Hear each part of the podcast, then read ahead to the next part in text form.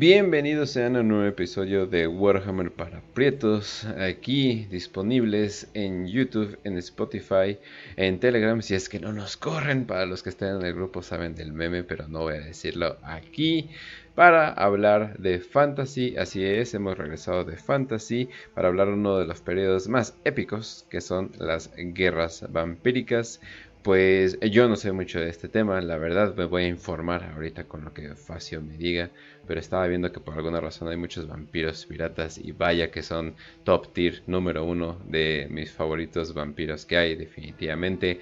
Aquí vamos a estar hablando de este periodo que creo que no es, creo que no es muy corto, creo que no es muy largo, así que vamos a estar hablando de, de este peculiar evento. Facio, ¿cómo estás?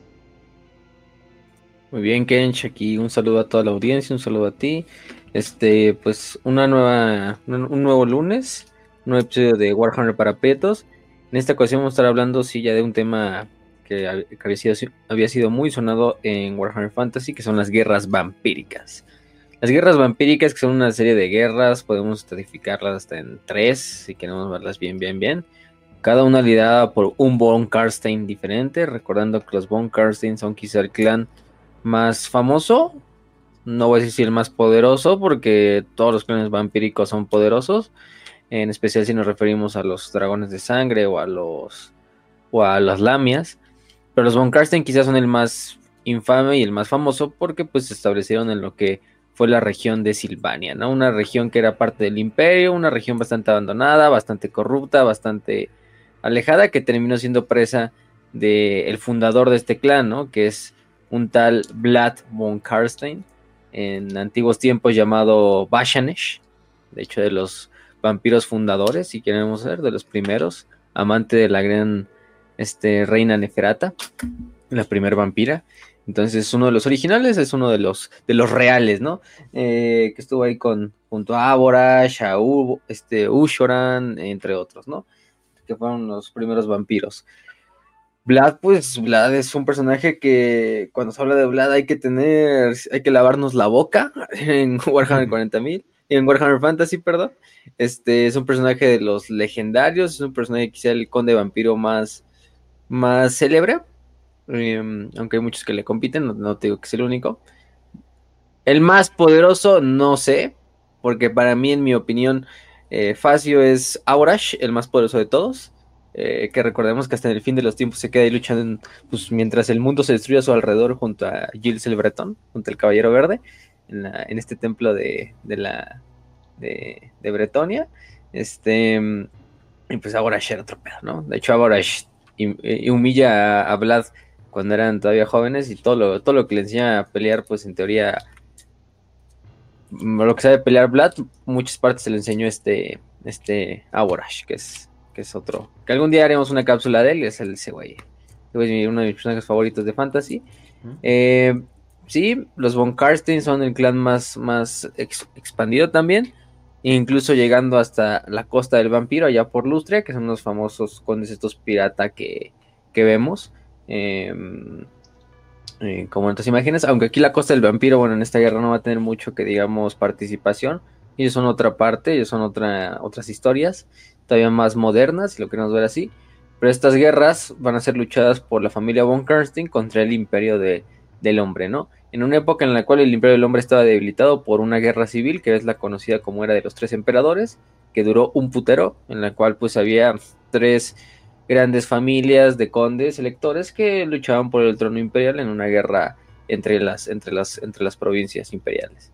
Eh, por lo tanto, no había un emperador, pues digamos, hecho y derecho hasta que llegó Magnus y le puso fin a esta, a esta edad, pero muchos años después, ¿no? En este caso, eh, ¿cómo se llama? Lo que pasa con, con, con, ¿cómo se dice este, estos güeyes con, con los Von Karstein?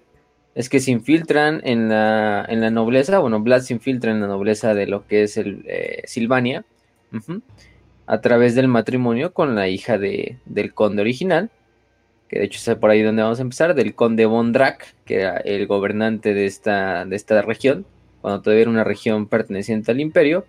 Eh, Otto Bondrak era el gobernante de una región bastante eh, pues, pobre, llena de campesinos, páramos llenos de, colinas, de campos de cultivo, bastante sombría, bastante nublada, eh, con castillos de ciertos nobles, todos parte del, clan Bondrak.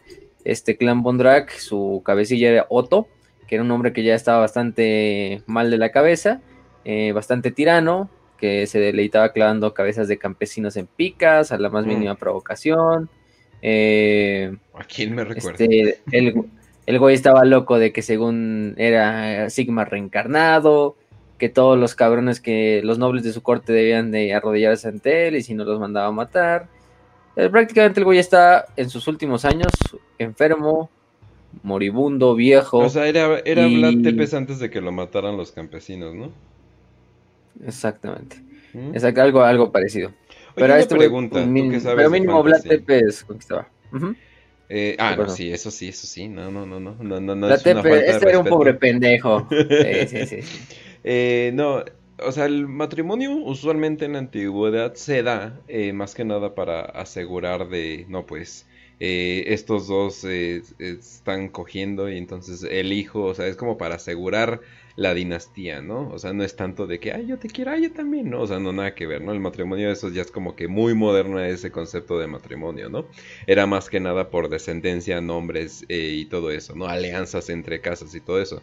En este caso de que los vampiros no pueden tener hijos, o bueno, eso tengo entendido, eh, ¿qué se entiende a los hijos? Como la descendencia de las cosas que incuban, o sea, que, que o sea, eso se consideran como sus hijos o algo por el estilo, o nada más es la alianza. Se entiende como hijos a quien les dan el beso de sangre. De hecho, es muy, muy cagado Vlad, una vez que se asiente, va a empezar a convencer, o bueno, a los nobles que se resistan, o que no, más bien que no se resistan y que se alineen con él, les va a dar el beso de sangre, ¿no? Que es con, el, con lo que los convierte en vampiros, en teoría.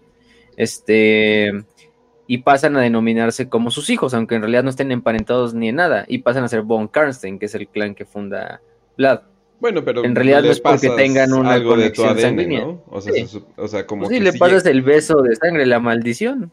Mm, Entonces pasan a ser parte de la familia y sí, de hecho, muchos de los artículos dicen así como sus hijos de, de, familia, ¿no? O sea, los descendientes de Vlad, en el sentido de que les dé el beso de sangre, no que sean sus hijos mm. literalmente, porque muchos de estos güeyes ya eran adultos cuando les dio el beso de sangre, pero sí, no, no pueden tener hijos por otra parte.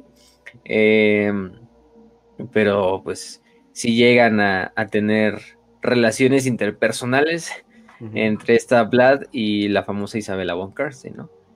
Que de hecho Isabela von Karsten. Ajá, dale, Y, una, duda más de que, o sea, un vampiro entre más tiempo pase se vuelve más fuerte o es más que nada de qué tan cercano esté a las primeros a los primeros vampiros y ya luego como que se va reduciendo el veneno. En parte sí, tiene que ver como de la pureza de, de qué tan original. O sea, si vemos Vlad es uno de primera generación, es de los originales.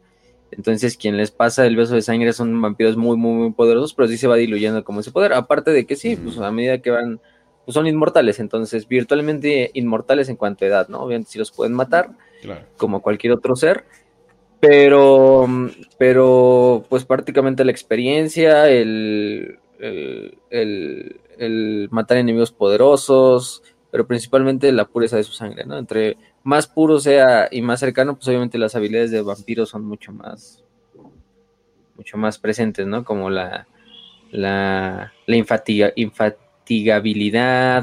la, la, fuerza sobrehumana, eh, los reflejos sobrehumanos, etcétera, todo eso, pues obviamente a medida que estés más cerca de la primera línea, que es la de Bashanesh, de Neferata y de todos los cabrones, pues es mejor. Pero es que vamos a ver que todos los nobles que le, le siguen a Vlad son cabrones igualmente poderosos, no tan poderosos como Vlad, pero sí igualmente nombres bastante conocidos como Conrad von Karstein o como Manfred von Karstein, ¿no? Eh, entre otros por ahí. por cierto, aquí estoy. Ah, digo Kill, sí, cierto. Oye, Facio, nada más una pregunta, aprovechando que ya, ya estamos centrados en tema. Un vampiro de primera generación, nada más para que nos demos una idea, como de qué nivel de poder estamos hablando, como de quién, a quién, de quién está a la altura de un vampiro de este tipo. Ah, pues tendremos que remontarnos a figuras legendarias como Sigmar, como Gilles el Bretón, como grandes reyes elfos como Anarion. O sea, estamos hablando de, si nos vamos desde el punto de vista de vampiros, estamos hablando de güeyes como Neferata. que es la vampira original, de Bashanesh o Bloodborne Karstein, ¿no? Quizá muchos lo ponen como uno de los mejores duelistas de todo Warhammer Fantasy. Aborash, que ni se diga, Aborash, que ya dijimos, ese güey fácilmente puede entrar en el top 5 personajes más cabrones y rotos de todo Warhammer Fantasy, que es el fundador de los Dragones de Sangre, del clan de los Dragones de Sangre, que era el como general de las fuerzas de Neferata. Em, ¿Quién más ahí tenemos? Pues principalmente ellos, o sea, con esos tres nombres es más que suficiente de decir. Recordemos, como lo estábamos diciendo al principio, Aborash se queda peleando codo a codo con Gilles el Bretón en el fin de los tiempos, así contra todo tipo de demonios, grandes demonios de Norgol y de cuánta chingadera se les pone enfrente. Y, y, pues nunca se les ve que mueran, en realidad simplemente es como que se corta la escena así como de, bueno, vamos a dejar a estos güeyes. Literalmente el mundo se, tiene que destruir para que estos güeyes se, se, se, los lleve la verga, ¿no? O sea, sí, y Aborash es uno de esos vampiros originales. Entonces sí, no estamos hablando de, de güeyes ya en otro, en otro tier. O sea, sí, al nivel de esas leyendas, ¿no?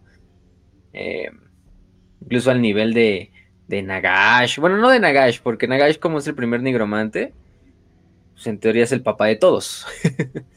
pero, mm. pero sí, o sea, no es el papá, pero es como el patrón. Aunque no quiera que sea su patrón.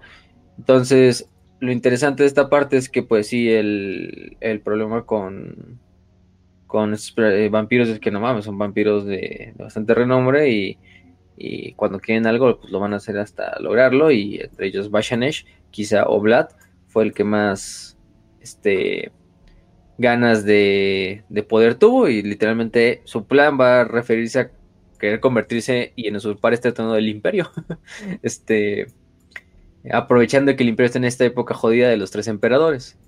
Y entonces Otto Bondrak, que era el conde original de, de Silvania, de la familia Bondrak, que vivía en el castillo de Drakenhof, nunca había tenido descendencia masculina. Simplemente su única hija había sido una mujer llamada Isabela, em, por la cual este la cual maldecía incluso a los dioses de que Otto juraría que su hija la casaba con un demonio antes de que dejar que su hermano Leopold heredara el reino, de tanto que odiaba a su propia sangre. Incluso le había negado toda la, negado la mano de su hija a todos los nobles de Silvania, a también a otros nobles de otras tierras del imperio, más allá de, sus, fronteras, etcétera, ¿no? Este.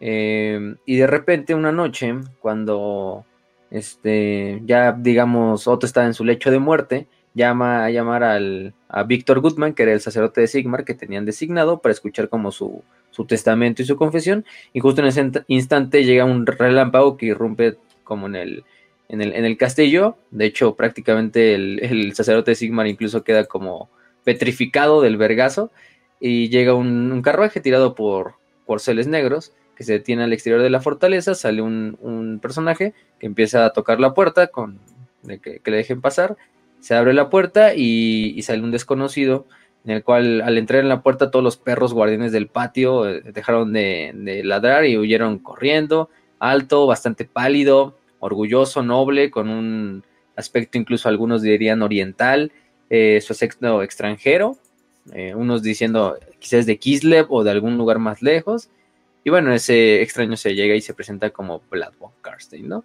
Este, y empieza a recitar todos sus títulos nobiliarios y de dónde putas viene, etcétera, etcétera eh, el sacerdote Goodman, aparentemente reanimado de su desmayo, sigue en, en, cuestión de segundos.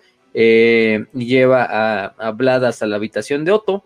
Eh, ahí a los pies de la cama del moribundo Otto Bondrak se celebra la ceremonia nupcial de, Isabela y de, y de Vlad.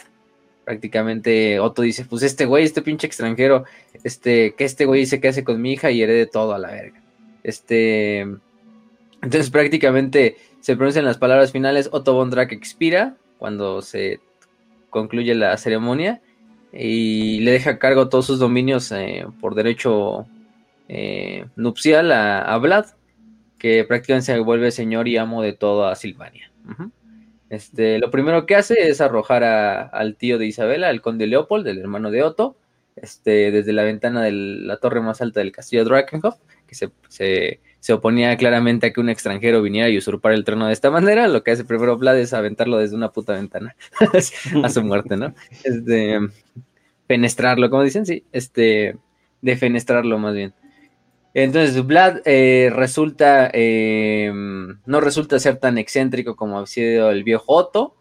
Eso sí, alguna, o sea, no termina siendo tan tirano, o sea, hasta los campes dicen, bueno, esto es una mejora, ¿no? No sé ni qué pedo con este puto extranjero, pero, pero eh, se nos hace raro porque sí, Vlad empieza a tener situaciones bastante raras donde pues nunca se veía al conde Vlad durante, las, durante el día, siempre comía sin, este, siempre comía solo, sin la presencia de sus sirvientes, más que Isabela, eh, expulsó a bastantes de los, de los miembros o de la, del personal del castillo, entre ellos a Víctor Goodman, el sacerdote de Sigmar, que incluso lo expulsa de la ciudad, aunque nunca se le volvió a ver a, este tal Víctor, eh, ni a muchos de los otros sirvientes del, castillo, y los empieza a reemplazar con extranjeros de piel, de piel morena, procedentes del mm. este, este, y otro, ¿no? Empieza a hacer ahí el pinche, eh, este, a traer gente de, de otros lugares a, a suplir al, personal del castillo, ¿no? Pero, a em, huevo, o sea, pinches vampiros, güey, y la banda los prefirió a sus gobernantes originales. Me suena, me suena a una historia conocida, no sé por qué, güey. Dicen, a huevo, nuestro pinche gobernante es un vampiro, pero nos dio becas, güey. Pero nos dio pensiones para los adultos mayores. A huevo. Exactamente, pues, pues, sí, o sea, también la Pues mira, este desaparece niños de vez en cuando, pero dicen que va a bajar la jornada a seis horas, entonces a huevo. la gente empieza a decir, bueno, bueno, bueno, al menos ya no nos pinchen empalan en la, en la, plaza pública, ya no, más o menos así, ¿no? Eh, va a poner este, un pinche tren, güey, de ahí desde Silvania hasta Aldorf, y va a ser el tren un verógeno. Exactamente. No, o sea, pues la, mayoría de las clases de Silvania eran clase campesina, entonces pues sus pinches vidas duraban poco, giraban en torno a cuidar sus cosechas, a vivir su corta vida y su ignorante vida, entonces pues lo demás que hacían los nobles con que los gobernaran bien y no se pasaran de verga, pues para ellos era suficiente. Entonces, sí, era, era cagado. Este, eh, no ordenaba ejecuciones, ni exigía pagos así desorbitantes de, de cosecho, de diezmo. Entonces, pues decían la gente, eh, pues me vale verga, ¿no? Eh, raro es cuando empiezan a ver que literalmente te mueres tú, se muere tu mamá, se muere tu abuela, se muere tu bisabuela y, y, todavía sigue viviendo Vlad von Karstein, ¿no? Es lo, cagado. Este, al parecer el puto conde nunca envejece. Em, de hecho, también tampoco dudan de la pericia del conde en batalla. De hecho, un tal Bernhoff, el carnicero, que eran unos mercenarios, atacan lo que es este Castillo Drakenhof con toda su su, su, ejército y le demandan un pago de tributo a Vlad. Vlad simplemente sale del castillo él solo y hace mierda a Bernhoff el carnicero, literalmente como si Bernhoff fuera un pinche guerrero que acaba, como si fuera, ah, fuera un niño que agarró un pinche un, palo de escoba para luchar, ¿no? Y, y, desmadra al resto de los mercenarios frente a toda la gente, ¿no? Este eh, y dice, eso aseguró la popularidad del conde, se extendió el mensaje de que dentro del reino de Silvania las leyes se cumplían, los ladrones y los bandidos eran perseguidos para ser castigados en la plaza pública, entonces no se iban a permitir romper las leyes en Silvania, ¿no? Este también se empieza a decir de ahí de que la condesa Isabela tiene una enfermedad incurable que la está matando poco a poco. Eh, Incluso uno de los médicos que trae la corte dicen que pues Isabel había dejado de su corazón y dejó de latir y que pues ella estaba fría y muerta. Sin embargo, eh, el conde Vlad dice eso no es cierto, despide a todos los doctores eh, diciendo que él se va a encargar de, cuidarla y tres días más tarde Isabela sale como si nada hubiera pasado, como si estuviera sana, ¿no? Como si estuviera otra vez en su plena juventud, eh, un poco pálida, eso sí, más delgada, eh, y, igual que Vlad, empieza a tener algunos hábitos raros, que, como el de no abandonar sus aposentos a menos que ya sea de noche, entre otras cosas, ¿no? Es obviamente que Vlad le da el beso de, sangre a Isabela y la convierte en un vampiro, ¿no? Este, para que no fallezca. Eh, desde ahí están, recordemos que Silvania, aunque tienen a un conde finalmente que Vlad es, tiene un conde lector, eh, también tienen nobles menores debajo de él, entonces muchos nobles pues empiezan a, a, a, oponer a Vlad, ¿no? Porque Vlad sí viene a reformar todo lo que es la, estructura interna de Silvania. De hecho empieza a reconstruir la infraestructura, eh, a, reconstruir todos los campos de los campesinos, a, a traer más, ¿cómo se llama? arrendatarios de otras tierras para que reconstruyan ciertas zonas de Silvania. etcétera, etcétera, ¿no?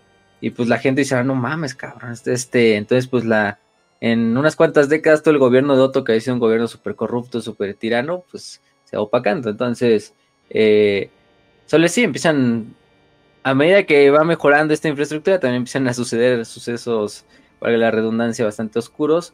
Jóvenes muchachos y muchachas empiezan a desaparecer de las aldeas, eh, algunos no muertos empiezan a ver con más, con más este, prevalencia en los asentamientos, cada vez en mayor número.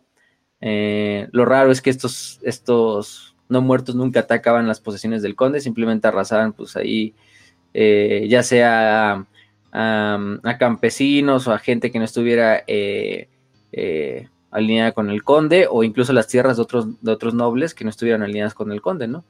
Eh, los pocos condes que se empiezan a resistir ante el gobierno de Vlad, eh, pues terminan siendo asesinados en condiciones muy, muy, muy extrañas o siendo eh, parte de accidentes bastante extraños, como ejemplo el varón Heinz Rottermeier fue devorado por, los, por lobos en una cacería, el varón Peter Kaplan lo encontraron muerto en sus habitaciones con sus ojos abiertos y su, y su cabello completamente gris, como si estuviera en un estado catatónico, muerto de pues, aparentemente de terror. Su mujer igual enloqueció y murió poco después. El jefe de bandidos Boris muerde, muerde orejas. Lo encontraron colgado de un árbol, su cuerpo sin una sola gota de sangre. Entonces, este, aquellos que iban jurando su lealtad a Vlad, por el contrario, parecían inmunes a estas depredaciones, además de que incluso se, se, se, veían básicamente con ese mismo aspecto que tenía el propio Vlad, pálidos, eh, bastante como si estuvieran rejuvenecidos en energía, pero ya sin salir en la, en la noche. Entonces, pues empieza a ser cada vez más grande esta familia de los Von Karstein, a través de que Vlad, obviamente a los condes que se alinean con él, les va pasando el, vampirismo, ¿no? A través del beso de sangre, que es este finalmente lo que termina convirtiendo entre ellos. Quizá los dos más. Los dos más renombrados, este, dos condes, uno, uno, sí, dos condes vampiro, que pasan a denominarse uno Manfred von Karstein y otro Conrad von Karstein, que van a ser prácticamente su mano izquierda y su mano derecha de, de, de, este, de Vlad. Eh, y van, de hecho, van a pasar a ser sus sucesores una vez que Vlad, pues, digamos, fallezca. Este. Pero bueno. Lo interesante de esta guerra, de, bueno, de esta parte es que eh, en Drakenhof nacen, mueren varias generaciones de campesinos, pero Vlad e Isabela siguen gobernando los dominios, ¿no? Y pues al principio no era extraño para los campesinos, pues de por sí su, esperanza de vida no era mucha, pues en las condiciones que vivían la mayoría de la gente moría joven, este, o moría de un accidente laboral, o moría asesinado por una pinche bestia en el bosque, pues, pero de repente empiezan a dar cuenta de que cuando, este, cuando la mujer más vieja del castillo de eh, Drakenhof, empezó a insistir en que su abuela era una niña cuando Vlad von Karstein se hizo con el poder, ya la, mayoría de la gente dijo, a la verga, aquí hay algo que está raro, ¿no? Entonces todos esos rumores empiezan a tener la atención hacia Silvania, eso atrae muchos cazadores de brujas, em, muchos de esos cazadores de brujas entran a Silvania y nunca regresan, em, entonces eh, se empiezan a pasar también los rumores de que esa antigua cura que había sacado a Isabela de su enfermedad se había propagado hacia otras familias de nobles, aliados del conde, pues lo que hace que muchos cazadores de brujas intenten llegar a la región sin ningún éxito. Eh, también se empieza a hacer ser un campesino que tu, tu abuelo te contaba los horrores del otro conde y es así de, güey, creo que literalmente el güey que nos gobierna es un demonio traga sangre. Es decir, sí, pero el otro conde robó más, ¿no? Es como que no mames, ¿no? es como que, güey, ¿qué, quieres, güey? O sea, que nos traigan. Pero los Mondrag robaron más. No mames. Y es así, hay que medirle, güey, hay que saber para dónde, ¿no? Pero bueno, de hecho también las, desapariciones entre los aldeanos empiezan a ser más notables. Los templos a Sigmar, Tal, Ulrich se clausuraron. Los sacerdotes de Mor fueron expulsados de la región. Y pues prácticamente al no haber sacerdotes de Mor, que son los, es el dios de la muerte en, el imperio, eh, todas las regiones, cementerios, este, panteones, mausoleos, se van a quedar desatendidos y nadie que los que, que viera por ellos, que rezara por los muertos. Entonces empiezan a amontonar cuerpos, se empiezan a amontonar fosas clandestinas, hay fosas comunes donde se tira a los cadáveres, este, se establece una serie de puestos de vigilancia a lo largo de toda la frontera, eh, y, al parecer Silvania se empieza a convertir en un, en un país independiente completamente separado del propio imperio. Por ahí de esos años, en Ostermark, en su capital, que era Mordheim, en el año 2000, sucede un cataclismo en el cual un gran meteoro de piedra bruja se impacta contra él, destruye media ciudad y entre la ciudad quedan bastantes fragmentos de este mineral mágico que es la piedra bruja, ¿no? Entonces recordemos que es la famosa ciudad maldita de Morheim, de la cual ya tenemos un capítulo, en la cual muchas facciones, Skavens, Condes Vampiro, el propio Imperio, entre otras, envían partidas de ladrones, de de, este, entre otras, entre otros, de otras personas para hacerse con el poder pues de esta piedra bruja que se utiliza para muchas cosas, entre ellas pues para rituales oscuros, rituales de nigromancia.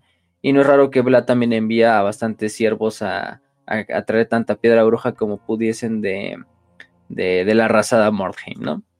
Entonces así la situación continúa hasta que en el año 2010, después del nacimiento de Sigmar, eh, en la noche de Gehemisnacht, que recordemos que la noche de Gehemisnacht es esta noche en la cual eh, este, es donde, Mord, donde Morslev, que es la luna maldita, está más cerca de la Tierra o del, mundo, eh, que es la luna del caos, esta luna hecha completamente de piedra bruja.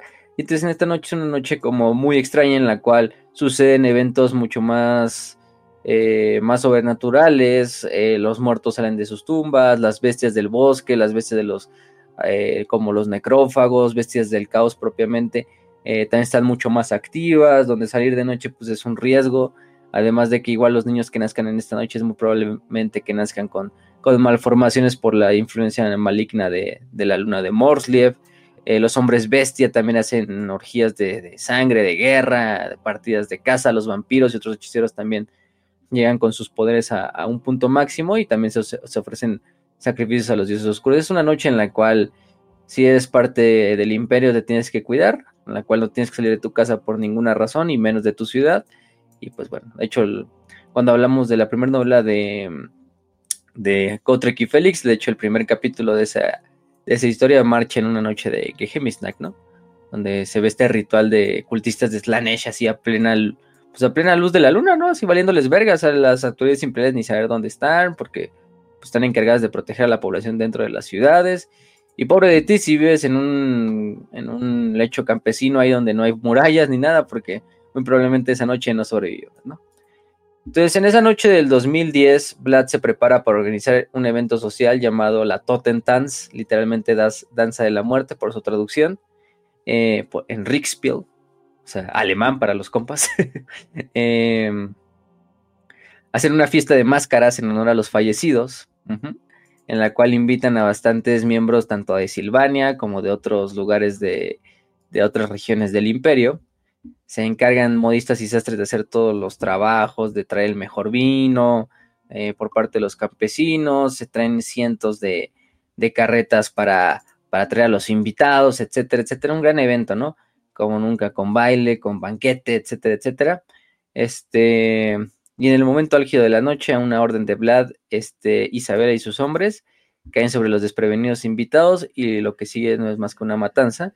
Los vampiros, eh, prácticamente los seres de, de, principalmente la nobleza silvana, que ya, pues para este punto son vampiros, se abalanzan sobre la gente y la desmiembran, se alimentan de ella y, y, simplemente dan a entender como al mundo de que, bueno, Silvania ya es una región que no, no sigue para nada el imperio, es una región, pues, pues sí, gobernada por, por este clan vampiro. Y Vlad sale a las almenas del castillo de Drankenhof y entona un gran hechizo de, despertar, ¿no? Un hechizo que viene incluso de una de las páginas de los nueve libros de Nagash. Eh, todos aquellos comensales, invitados que habían estado muertos en la sala de abajo, también empiezan a ser reanimados por el poder nigromántico de, de Vlad. Asimismo, eh, a lo largo de toda, de toda Silvania, la piedra bruja que Vlad había este, intentado recolectar por años, por décadas, desde Mordheim, eh, empieza a lograr que el hechizo se propague por toda Silvania y en todos esos jardines de Mor, esos, esas tumbas, esos, esos cementerios, esas fosas comunes, se empiezan a levantar todo tipo de no muertos, desde, desde zombies, eh, en muertos que acaban de, fallecer hace poco, unos días, unas semanas, hasta en eh, muertos que ya habían fallecido hace años, en los cuales simplemente quedaban huesos carcomidos este, por los gusanos y empiezan a revivir uno por uno, ¿no? Cosas comunes empiezan a despertar zombies, eh, este, guerreros esqueleto, tumularios y otras criaturas de la noche, especialmente necrófagos, horrores de la tumba, eh, y otras criaturas vampíricas por ahí, también empiezan a seguirse bajo el, bajo el liderazgo de, de, este Vlad y reunirse ahí en lo que es la eh, hacia el castillo Drakenhof para formar un ejército gigantesco, ¿no? Con el cual finalmente Vlad va a dar la orden de invadir a lo que es el imperio. La primera región invadida por, por Vlad va a ser eh, Talavekland, que era el territorio de Otilia III, que de hecho era una de las, de las tres pretendientes al trono imperial durante esta época de los tres emperadores, parte de la casa Untersmensch, literalmente es pinche infrahumano, cagadamente. solamente como insulto. sí, así. Lo, contrario a Ubersmensch, pero bueno, es un dato curioso. Este. Mm, y, el, y el, a medida que Vlad va avanzando, va eh, usando este mismo hechizo del despertar para ir reviviendo a lo largo de todas las regiones por las que vaya pasando a más no muertos. Entonces, ustedes pueden imaginar que, pues, cada pinche no muerto de cada región va existente del Imperio se empieza a unir a la horda de, de, de, Vlad, ¿no? Entonces es un puto ejército innumerable, porque pues no tiene solamente a los vivos, porque Vlad sí lleva un ejército también de gente viva. Silvania, como todas las regiones imperiales, también tenía su milicia local. Entonces también la milicia local, pues es la milicia local de Silvania, también tiene que ir a luchar en nombre de su, de su, de su, de su conde Vlad von Karstein, es cagadamente, porque aunque la mayoría de los, de los reflectores se los llevan los no muertos que van en el ejército de Vlad, pues sí también había algunos elementos pues de, de gente común y corriente viva eh, dentro del ejército de, de Vlad, ¿no? Entonces, ahí codo a codo con tu, con tu camarada de guerra, que es un puto esqueleto de, el esqueleto de tu abuelo, güey, ¿no? Una mamá así, entonces, este, es lo, es lo enfermo de esa, de esa, de esa guerra. Entonces, Otilia envió un gran ejército a las órdenes del comandante Hans Schlieffen para poner, ¿cómo se llama?, eh, cara a, las fuerzas de Vlad. Se encuentran en, eh, cerca del río Essen, cerca del vado de Styr, por, esta, por esta batalla se va a llamar la batalla de los vados de Essen, o batalla del vado de Essen. Em, Vlad le promete a los humanos y que si se rinden le pueden servir en vida y que pues eh, si deciden enfrentarse a él, aún así le van a servir, pero en la muerte, ¿no? Este, obviamente la pinche fuerza innumerable de no muertos, pues se ve hasta el horizonte. Temeroso el general Schlieffen decide atacar sin tener otra prácticamente. La batalla se prolonga durante seis horas. El problema de la batalla es que antes de que la batalla empiece a comenzar, la extrañamente eh, totalmente el vado se empieza a hacer, bueno, toda la, todo lo que era un campo, pues, hasta cierto momento despejado empieza a llover y termina convirtiendo todo el vado en un lodazal. Pues el problema es que la movilidad que tenían como ventaja los caballeros y los guerreros de, de Talavekland, pues se ve mermada, porque ahora prácticamente los soldados, los caballos pues están en un lodo, en un lodazal donde pues con esas armaduras pesadas no pueden moverse más rápido que un zombie, ¿no? Entonces casi casi la, movilidad la pierden desde el principio, incluso antes de, blandir la primera espada. Y, pues no, es una, es una, es una, es una masacre, ¿no? O sea, la batalla es una masacre. Milagrosamente logran resistir seis horas, es lo que se les, quizás se les pueda aplaudir a las fuerzas de Talavekland, ajá, eh, en la cual pues las fuerzas otilianas ante un enemigo que no se detiene ni ante la aterradora fuerza de los líderes vampiros que los van acompañando, porque literalmente los vampiros generales de Blood van a la cabeza del ejército. Entonces estamos hablando de cabrones que literalmente vuelan, que tienen la fuerza para arrancarte el puto corazón de un, de un madrazo, que te pueden arrancar la cabeza igualmente, o sea, con reflejos sobrehumanos que se mueven a una velocidad que el ojo a veces ni puede detectar, pues están luchando contra las propias fuerzas de, de, Talavekland. Em, finalmente los atilianos son superados y rodeados saltan gritos por todo el vado de Essen. Em, Vlad ordena que todos los prisioneros y todos aquellos, todos aquellos que se rindan eh, sean ejecutados ahí mismo. y los reanima ahí mismo. Una vez que ejecuta a todos los soldados de Talavekland que se rinden, los, los reanima y los añade a su hueste. Hans Schlieffen, que también había sido apresado, el general de las fuerzas de Otilia, consigue, consigue liberarse de sus captores y decapitar a Vlad. Cagadamente, Vlad en un momento de distracción, pues da la espalda Schlieffen en un pinche. En, en un volado de moneda, decide abalanzarse sobre su espada, se la logra quitar del cinturón a este Vlad y lo decapita a la verga, ¿no? Obviamente al poco tiempo Schlieffen es totalmente despedazado por Conrad von Karstein, que es el otro, una de las manos derechas de Vlad, que quizás es el más sanguinario de todos. Eh, pero al, poco de, al poco rato, pues al cabo de como de una hora, Vlad von Karstein vuelve de la muerte. Toda la, todos los, tanto los generales del propio Vlad, así como de, oye, qué vergas pasó, ¿no? Pues, bueno, no pasó nada aquí, pero, oye, qué pedo con Vlad, ¿no? Porque lo decapitaron y de repente ya está otra vez aquí, ¿no? Em, es lo que vamos a saber. Recordemos que Vlad, no sé si lo mencionamos a vez, aquella vez en el, en el episodio de los vampiros. Vlad, cuando servía a Nagash en esos antiguos tiempos durante las guerras allá en Kemri, cuando apenas nacieron los vampiros, mmm, Nagashi le regala un anillo, el anillo que actualmente se llama el anillo de los Von Karstein, que es un anillo que le permite a Vlad, bueno, se los regala a varios, a varios este, vampiros, no solo a Vlad, em, que es un anillo que les permite a, Vlad revivir cuantas veces sea necesario cuando le, cuando le den muerte, pero siendo un esclavo en alma y en cuerpo de, de Nagash, es el problema. Eh, finalmente, de hecho es parte de lo que logra romperse el hechizo, es que Vlad se deja asesinar por, por, por creo que era este Alcadizar, si no mal recuerdo, em, el rey de Kemri, y rinde el, anillo, rompiendo así de esta forma el hechizo que lo mantenía unido con, con, con Nagash y de esta forma escapándose junto a varios vampiros del, del yugo de Nagash y se van a, pues, a esconder ahí por el viejo mundo. Pero el anillo lo mantiene y el anillo mantiene ese poder hasta el día de hoy de, darle, de volver, a la vida a, su portador, en este caso a Vlad. Eh, esta no sería la única vez que Vlad moriría durante estas guerras, pero sí, pero sí sería la primera. Entonces aplasta el ejército de Talavekland y luego va hacia Midenheim.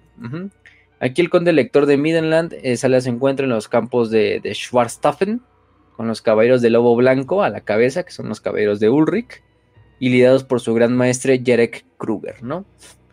Eh, en el verano del año 2014, digo, en el invierno del año 2014 se produce la batalla de Schwarzschaffen, en el cual el ejército de Silvania de Vlad combate contra el conde elector de Midenheim, que pues era una de las regiones más poderosas de todo el imperio, pero aún así Vlad va y se la rifa. Este en esta batalla las fuerzas de hecho imperiales salen victoriosas, Midenheim sale victoriosa, eh, después de que el mismo gran maestro de los lobos blancos, Jerek Kruger, aplaste el cráneo de, Vlad con su martillo. Eh, con el caos y la confusión subsiguiente de, la batalla, también fallecen varios generales vampiros de, de, Vlad cuando se enfrentan a, las, a la caballería de lobo blanco resulta derrotado el ejército de Silvania y este tiene que regresar, ¿no? Pasa un año más o menos en el cual se dan rumores de que Vlad regresó a la vida, de que Vlad está rondando por ahí, el ejército de Silvania tiene que como retroceder y seguirse en otras zonas y vuelven a intentar otro ataque eh, hacia Midland, ¿no? Hacia Midland, que es la segunda pues, batalla de, de en este caso, en el cual eh, pues en esta ocasión quien quien gana, ahora sí son los estos los propios condes vampiro, ¿no? Donde incluso Black, este, este, eh, Jerek incluso cabalga otra vez hacia Vlad para retarlo a combate cuerpo a cuerpo, pero en esta ocasión lo único que pasa es que unos días después se encuentran el cadáver de Jerek Kruger ahí en, al pie de la aguja de Middenheim, ahí sin, sin una gota de sangre, ¿no? Entonces, si nunca comandante como lo Jerek, pues la batalla se pierde y Midenheim, el ejército de Midenheim es este es totalmente derrotado, aunque la ciudad no es devastada, ¿eh? porque prácticamente lo que hacen las tropas de Midenheim es irse hacia lo que es el interior de la ciudad, reforzar y destruir todos los pasos elevados que conduzcan hasta las puertas. por esa zona, pues Vlad no puede destruir completamente a la ciudad de Midenheim, pero sí desmadra prácticamente su ejército y los vuelve casi inútiles en lo que va a seguir de la, de la guerra, además de que mata a Jerry Kruger. Ahí hay algo que decir. Este personaje de Jerry Kruger, se supone que su historia oficial es esta, ¿no? De que vence a, a, Vlad en la primera batalla. Vlad luego regresa, una vez que ya el poder del anillo lo vuelve a revivir. Y vuelve y, es asesinado. Es asesinado por Vlad y, y, le encuentran ahí.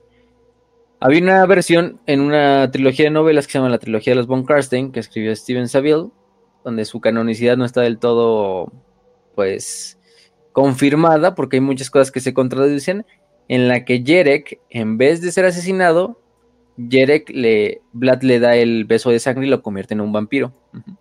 Al gran maestro de los caballeros del lobo blanco lo convierte en un vampiro y lo obliga a servirle, aunque Jerek, pues obviamente siendo un caballero de Ulrich, pues se ve como este dilema de verga, pues ya soy un puto vampiro y no le queda otra más que ser parte de los von Karstein, de hecho sí, al clan de los von Karstein, pero, pero en otra parte todavía tiene en su interior el, el antiguo sacerdote de Ulrich, era, ¿no? El antiguo comandante de los lobos blancos que de hecho eso lo lleva a batallar con el propio Vlad, a, incluso a robar el anillo mágico con ayuda de Conrad, y de hecho él prácticamente como volverse su, su custodio una vez donde les ordena así como a sus hombres de literalmente, este, métanme en una tumba de piedra donde me queda ahí yo con el anillo sellado para que, nunca lo puedan volver a tener los Von Karstein, ¿no?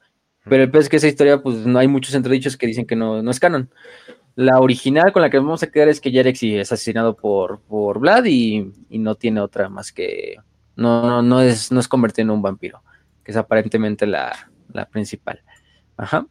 Entonces, Jarek pues, lo quitamos de la, ecuación, aunque pues, yo creo que algunos, si leyeron esa, esa trilogía, pues reconocerán a, a de esa parte, pero pues sí, no, no es del todo canon el problema con ese pedo. Eh, Luego, pues este Vlad sigue con su, rampage a lo largo de todo Middelheim, va añadiendo más muertos y más gente a su, a su hueste. Eh, lucha a lo largo de la vieja carretera del bosque a través de, la región de Hogland, se adentra en Osland. Un ejército tras otro es derrotado y destruido en, diversas batallas que tiene, en la cual, pues en vez de desgastar la hueste de, de Vlad, simplemente le da más fuerzas. Eh, en la batalla de los campos de Bloodhope, por ejemplo, Vlad cae muerto otra vez con cinco lanzas atravesando su cuerpo y la espada del colmillo rúnico del conde de Osland clavada en su corazón, pero tres días después vuelve a reaparecer eh, en los puertos de Bloodhope, eh, ordenando la crucifixión de los prisioneros que habían tomado en la batalla anterior, ¿no? Entonces Vlad sigue...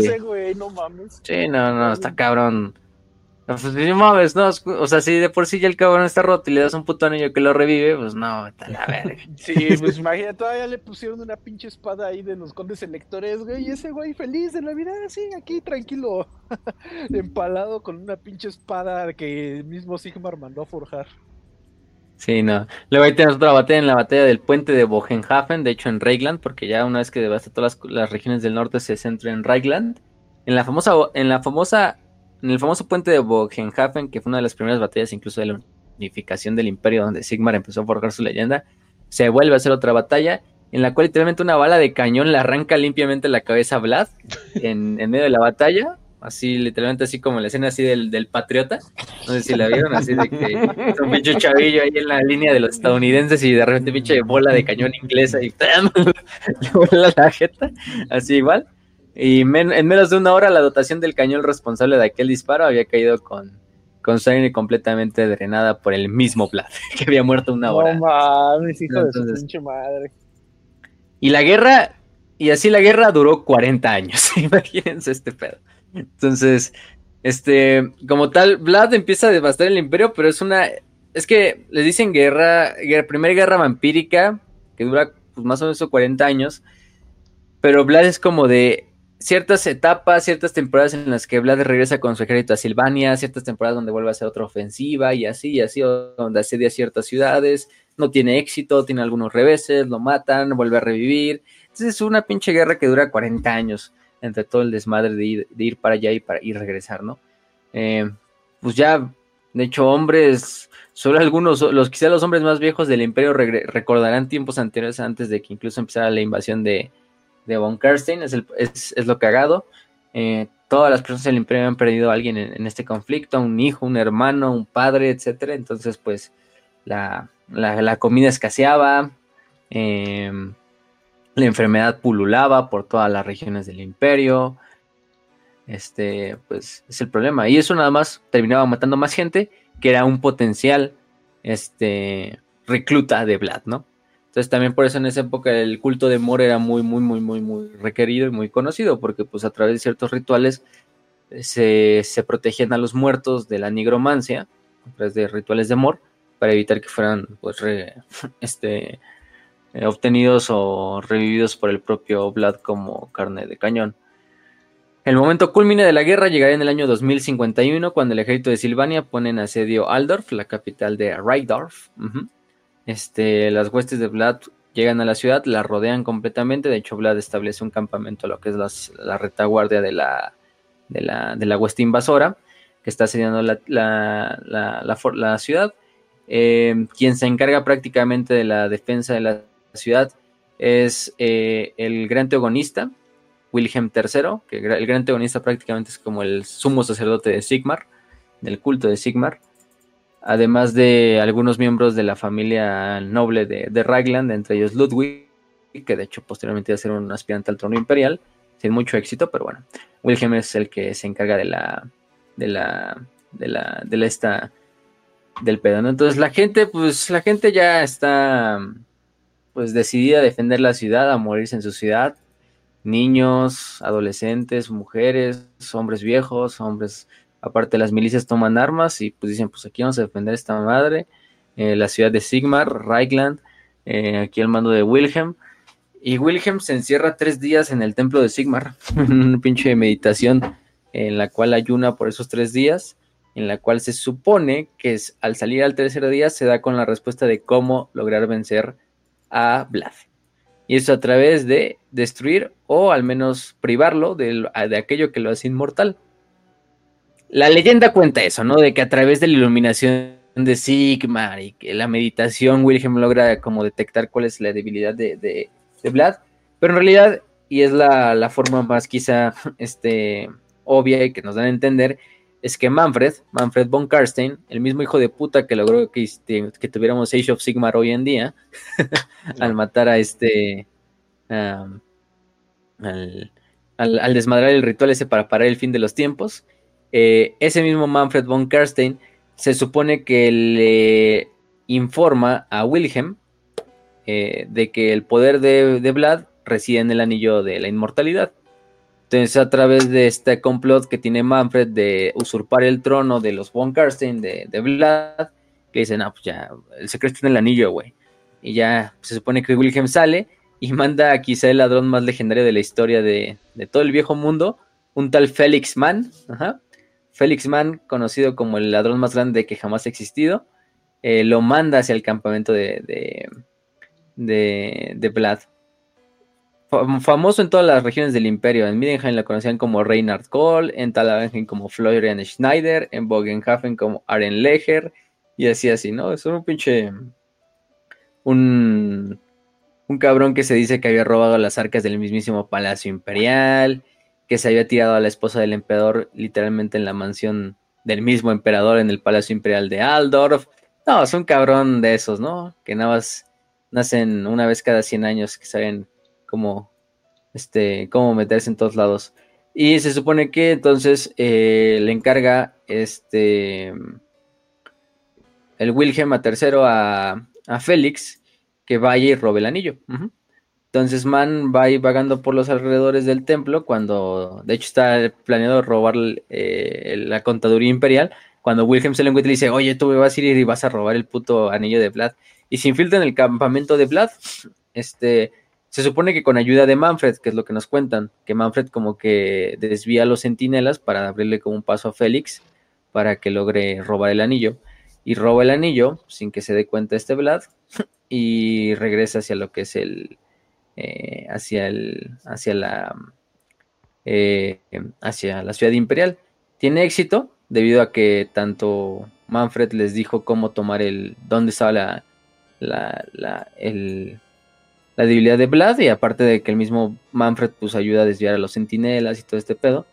Y supone que luego regresa y este bueno, Man regresa al templo una vez acabada la batalla por la recompensa que el gran antagonista le había prometido, sin embargo, se lo encuentra este Manfred, Manfred le arrebata el anillo, le dice, "Toma ya esto." Yo le quita el anillo le amputa las manos y lo deja ahí, pues, morirse desangrado, ¿no? Eh, lo que veo es que Félix, pues, en realidad no, no muere, lo logran encontrar unos sacerdotes de Sigmar, lo llevan, lo curan y, y, eso va a ayudar después a que eh, al confesarle a un enano dónde está Manfred, pues se le puede dar también muerte a Manfred en el futuro, pero es la historia de Félix Mann que pasa a inmortalizarse con ese con ese con esa hazaña de robar el, anillo de Vlad von Karstein. Pues logra robar el anillo, ¿no?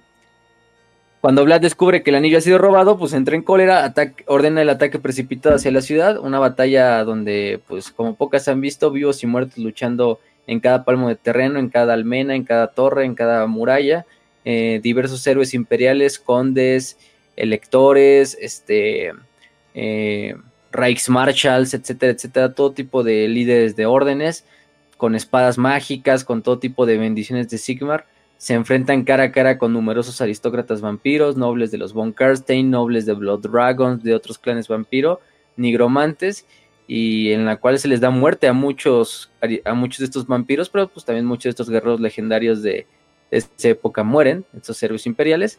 Es una pinche batalla así donde están los goats ahí de tanto de los vampiros como de los de, de, de Y, y pues luchando, ¿no? los, los, no muertos haciendo escaleras, a veces incluso de los mismos cadáveres que van cayendo, haciendo montículos para subir las torres, mientras los propios y las murallas, mientras los defensores imperiales, pues con picas, con arcabuces, logran tirar a la, a la gran parte, disparando hacia el exterior, con todo tipo de criaturas voladoras también luchando en el cielo.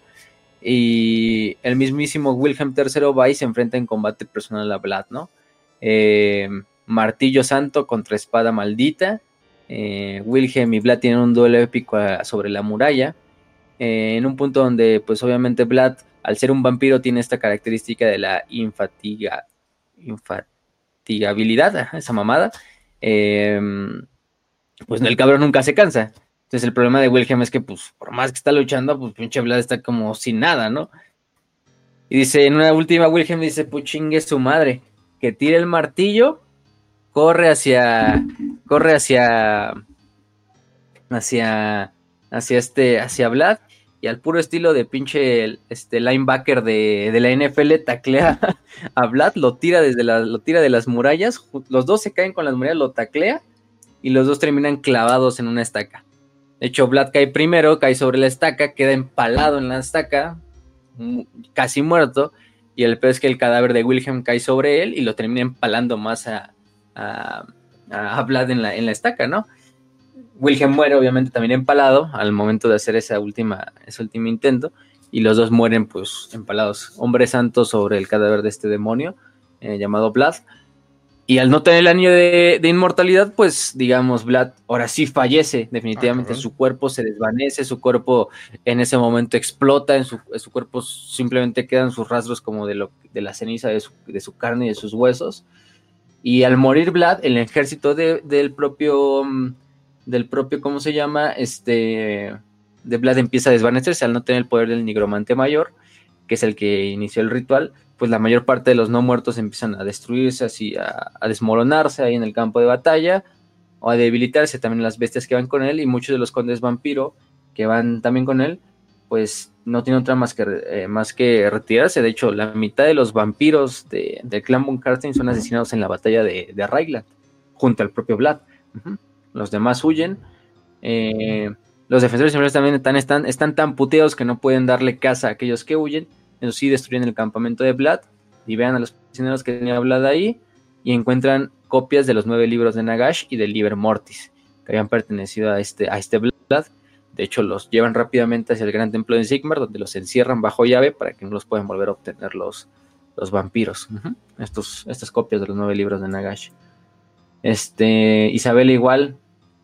Isabel igual fallece durante la batalla. También eh, se decide ella, pues al ver que Vlad fallece, se decide suicidar, por así decirlo, al no tener allá a su amado y se avienta sobre una de las estacas eh, de, las em, de las empalizadas que están en el castillo, igual muere empalada y totalmente destruida.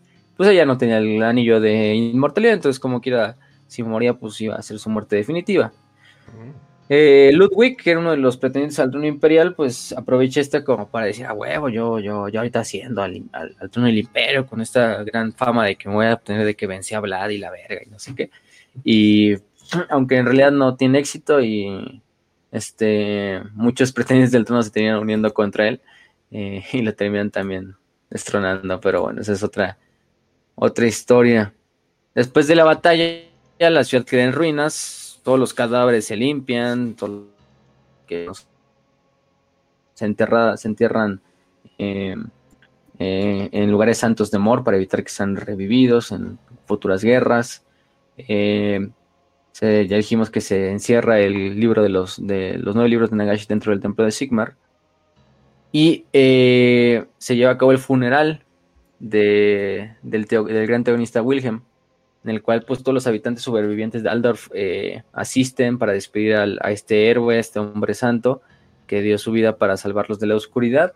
Wilhelm es enterrado en, el templo de Sigmar y le empieza a rezar, ¿no? De hecho, es un punto ahorita en el imperio en el cual se le reza cuando los no muertos están cerca a Wilhelm III por hacer aquel que le dio muerte a, a Vlad. Pero ese mismo día también está sucediendo un segundo funeral secreto del cual casi nadie sabía, más que los que lo estaban realizando, en una ceremonia en la cual, pues de hecho nadie está invitado, una ceremonia cerrada en la cual en un nivel por debajo de donde se estaba enterrando a, a, Wilhelm, se entierra el cadáver de, de Vlad. De cierta manera, encerrar el cadáver de Vlad, o lo que queda del cadáver de Vlad, que en realidad más que nada son huesos, eh, debajo del ataúd de, de, Wilhelm, dentro del templo de Sigmar, que es el lugar más santo en el imperio, para que tanto el templo sirva como protección, para que también el cadáver de un hombre santo como es Wilhelm sirva como protección para evitar que ese cadáver de Vlad pues lo puedan obtener o lo puedan, este, o pueda, pueda de alguna manera regresar a la vida. De hecho, incluso se, aquí nos describen todo lo que se le hizo al cadáver de Vlad. Se decapita el cadáver de, de Vlad. Su cabeza se le saca la, todo el cerebro y todos los tejidos conjuntivos, es decir, ojos y todo lo que sea, y se le se queman junto a su corazón después de, de, la sepultura en un lugar no señalado, ¿no? Se le pone una rosa blanca en la boca y un par de dientes de ajo en los ojos. Luego el cuerpo de Vlad es enterrado boca abajo, con los brazos atados a la espalda con alambre. Se le rompen las rótulas este, y, se nivela el interior de la sepultura y prácticamente se le mete como si fuera en puto cemento así al, ataúd así. Entonces, para así de que este güey no va a regresar por nada, no mames, ¿no? Las, las ocho muertes. Y arriba se entierra. Pues parecido, ¿no? Y arriba se entierra así a, a Wilhelm para que también el cuerpo del, del hombre santo sirva como pues, protección, ¿no? Y bueno, eso en cuanto a la, a, la muerte de Vlad. La muerte de Vlad no iba a significar el fin de los von Karstein, para nada. Tampoco el fin de las guerras vampiras. Quizás sí de la guerra vampírica más grande. Vlad ya no existe, Vlad ha fallecido, definitivamente. Aunque bueno, es fin de los tiempos, ¿no? Ahí lo vemos otra vez haciendo sus andadas. Este. Y ahora se viene una guerra de sucesión dentro de los Von Karstein para ver quién va a ser el heredero de, Vlad. Eh, quedan cinco supervivientes con capacidad para reclamar el título. Eh, Fritz, Hans, Peter, Konrad y Manfred von Karstein, ¿no?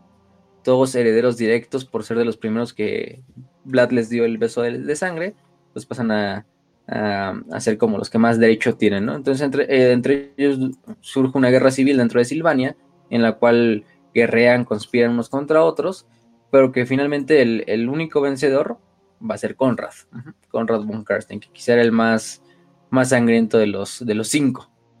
Fritz von Karstein fue el primero en caer cuando estaba asediando la ciudad de Mindenheim.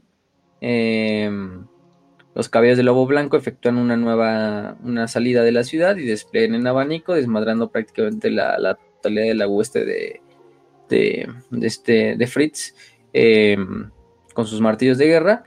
Y una flecha que no se sabe quién la dispara, una flecha enemiga con punta de plata, de repente eh, fortuitamente cae y atraviesa la garganta de Fritz, matándolo en el acto. Así, o sea, Fritz lidia la batalla desde el frente y de repente una flecha de plata le impacta en la, garganta asesinándolo, ¿no? La mayoría de los zombies y esqueletos se desploman en el sitio cuando pues ese, este Fritz pierde la vida y, y pues el resto de la horda es totalmente destruida por los lobos blancos, ¿no? El cadáver de Fritz se descuartiza y su corazón se arranca del pecho, igual se vuelve a enterrar en un lugar desconocido para, al igual que con Vlad, para que no se sepa dónde está su sepultura y no se pueda dar nueva vida a este pinche vampiro, este demonio, ¿no? Al mismo tiempo, mientras Fritz muere en Midenheim, Peter von Karstein está ascendiendo a la ciudad de Null. Peter para nada era una estrategia. Peter para nada era un, uno, de los condes vampiros mejores dotados en la guerra, como lo fue Vlad. Este, una batalla en la cual pues el, mismo, el mismo Peter no tiene mucho éxito. Eh, eh, aunque sí logran entrar a la ciudad después de un hechizo que avientan sus nigromantes de su ejército. Eh, los vampiros saquean la ciudad, empiezan a hacer una masacre, dando casa a los habitantes de la ciudad de Nun. De hecho, muchos de ellos quedan así totalmente satisfechos, incluso entran como en una pinche peda así masiva en la cual pues saquean los, las barricas de Nun y se ponen todos pendejos y de hecho eso lo aprovechan bastantes personas para salir en la noche y, darle muerte a bastantes vampiros que se quedan ahí apendejados y, todo. Eh, o son emparados, este, Peter sí logra salir de la ciudad, eh, se retira de Null. Este, mientras tanto, Conrad está le un ejército eh, atacando lo que es la, asamblea. La asamblea, los que no sepan, son los hobbits, prácticamente de los de los de, de Warhammer Fantasy, eh, saqueando varias aldeas, simplemente por diversión de ir a, matar hobbits, pues no, no lo culpo. Este, si fuera él, haría lo mismo. Este, pero bueno cuando finalmente regresa a Silvania, este, bueno, se ve obligado a regresar a Silvania, no termina de destruir la, asamblea simplemente porque le, trae noticias de que Hans eh, acaba de hacerse con el, con el control del castillo de Drakenhof y acaba de reclamar el trono de, de Vlad para sí mismo, ¿no? Entonces Conrad le dice, a la verga, ¿no? Pues tú qué chingados eres, ¿no? Conrad regresa en putiza hacia, hacia Drakenhof, lo reta un duelo así de, bueno, ¿quieres ese pinche trono? Rétame a mí un duelo, quédatelo si me ganas, ¿no? Y a pesar de, que Hans fuera un vampiro y de todo lo que tú quisieras, pues, pues para nada se comparaba con, con Conrad, que quizá era el, el, único que, el, que Vlad era el único que lo superaba en combate y empresa marcial, ¿no? Entonces, pues Hans es asesinado por Conrad en este duelo en el cual es abatido por la espada de, de Conrad, lo decapita eh, y descuartiza su cadáver trozo a trozo y lo avienta desde el castillo hacia las llamas. Este. ¿Quién más? Peter. Entonces, ahorita tenemos a Peter, a Conrad y a Manfred como los únicos tres sobrevivientes que pueden ir por el trono. Peter termina siendo asesinado en su propio ataúd por un cazador de brujas, un tal Helmut Van Hall. Ajá. Este Helmut, cagadamente, este cazador de brujas, Helmut este, Van Hall, es descendiente de un gran nigromante eh, que vivió muchos años antes llamado Frederick Van Hal, pero pues este Helmut tratando de redimir los pecados de su antepasado, va y le da muerte a lidera unos guerreros de Stirland hacia la frontera de Silvania, ataca las aldeas de Deichstein y Lichenheim y ataca el castillo de, de en donde Peter descansa, ¿no? En su cripta y lo, lo encuentra ahí en su ataúd y le da muerte con una estaca pues, de madera en el corazón, ¿no? Entonces, eso nos queda, eso nos deja con Manfred y con Conrad. Manfred simplemente desaparece de los anales de la historia. Muchos dicen que, em, el mismísimo Manfred fue el, que orquestó muchas de las muertes tanto de sus hermanos, si lo que nos decían, que no son sus hermanos de sangre, ya lo dijimos. Eh, muchos dicen que la flecha aquella que mató a este a Fritz en, en, en Midenheim fue una flecha que él mismo eh, uno de los agentes de, Manfred disparó, que él fue el que, le, el que condujo al cazador de brujas Van Hal hasta la guarida de Peter, entre otras, ¿no? Y además de que también fue el que pues informó a, Wilhelm III de que el anillo de Vlad era lo que le daba el poder. Entonces, pues Manfred parte de Silvania en busca de otras cosas, en especial de conocimiento, que es lo que a Manfred más que nada lo va a mover durante el resto de su vida, y se, dice, se dedica a viajar a lo largo del mundo para meterse en lo que es el saber nigromántico. Porque si Manfred quizá no es el más poderoso en cuanto a combate marcial de los Bunkerstein, sí es el más poderoso en cuanto al saber nigromántico de los Bunkerstein. Pero eso es a lo largo de muchos años de, de, erudición que el cabrón pues, se encarga de, de, buscar a lo largo del mundo, ¿no? Por eso es que el cabrón desaparece como de en este episodio. Entonces por eso Conrad se queda como el, el único gobernante de los Von Conrad von Karsting, que pues desde que antes de ser un vampiro ya le denominaban el sanguinario, ¿no? Eh, era un güey que estaba completamente loco, incluso de antes de ser un vampiro. Un güey que era bastante violento, despiadado, que gobernaba con todo su. con puño de hierro. Hay algunas, incluso nos dicen algunas cosas que hizo durante su vida que eran bastante, bastante, pues, cruentas.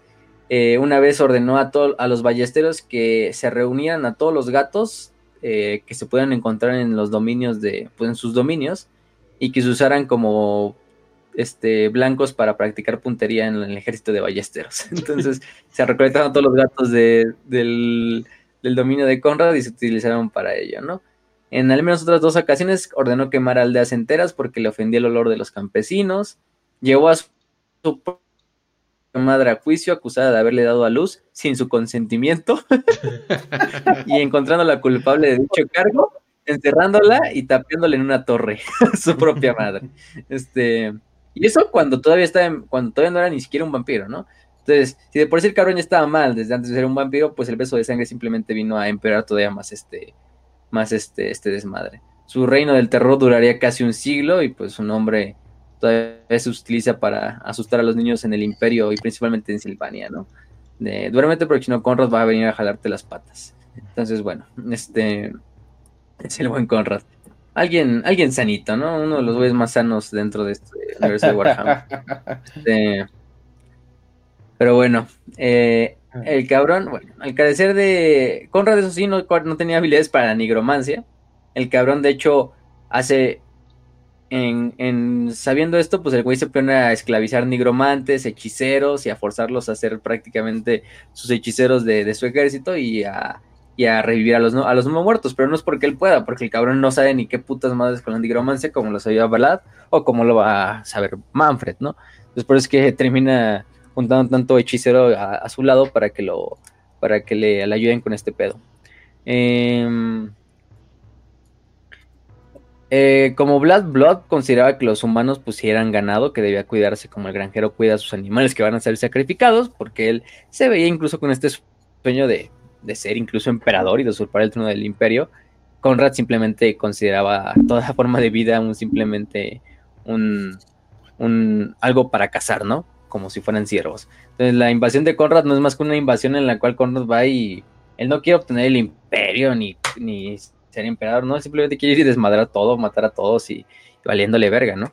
Este, y es lo que lo lleva a su, a su, a su ataque. Primero de que nada hace una peregrinación hacia lo que es la Torre Sangrienta.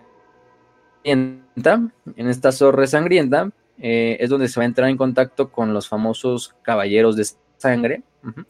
Eh, estos Caballeros de Sangre es una subdivisión de, bueno, más bien los Caballeros del Dragón Sangriento, es una subdivisión del clan vampiro de los Caballeros Sangrientos, de los Dragones Sangrientos más bien, perdón, fundada por este Wallach von Harkon, que fue un antiguo vampiro, también miembro de este clan de los Caballeros Sangrientos, eh, que de hecho fue pupilo del gran Aborash, que si recordemos Aborash es el fundador de estos, de estos, ¿cómo se llama?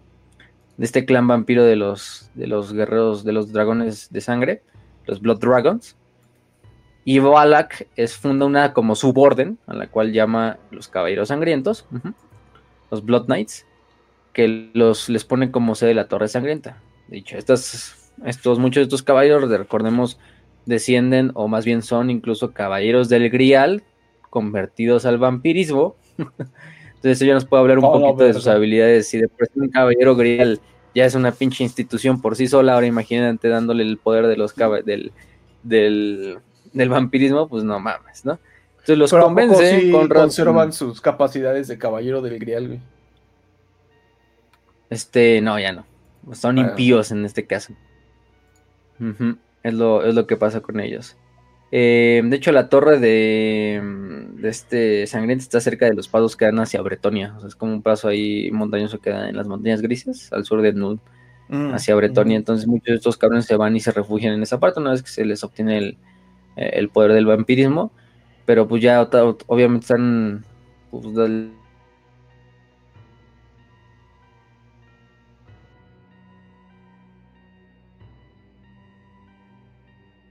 les, dio la espalda a la, dama del lago. Pero pues digamos, mantienen todo ese entrenamiento que tuvieron en vida como caballeros de Grial y ahora potentes por el vampirismo, por eso es que los caballeros sangrientos son de las. War, el juego de mesa, como el Total War, como en cualquier otro lado, de las comunidades más OP de todas las que hay. Es a la verga, pues es que son caballeros vampiro, güey, ¿no? Entonces, pues, tiene, tiene sentido de ser esa madre. Conrad va con ellos y le dice, oigan, pues vénganse, les prometo bastantes victorias y se unen a mi, a mi causa. Los caballeros pues dicen, este pinche Conrad no tiene nada honorable ni de, ni de caballeresco, pero pues nos promete bastantes buenas luchas. Entonces vamos a, los vergazos, ¿no? Y pues sí, deciden, deciden unirse. De hecho, si buscan a Conrad, van a parecer que el cabrón tiene un- una armadura de, de dragón sangriento. No es que el cabrón fuera un dragón sangriento, simplemente usurpó este como título de dragón sangriento, aunque él es un Von. Es, el clan al que pertenece. Porque los dragones sangrientos son un clan aparte de vampiros, seguidores de Aborash, y su fundador es Aborash.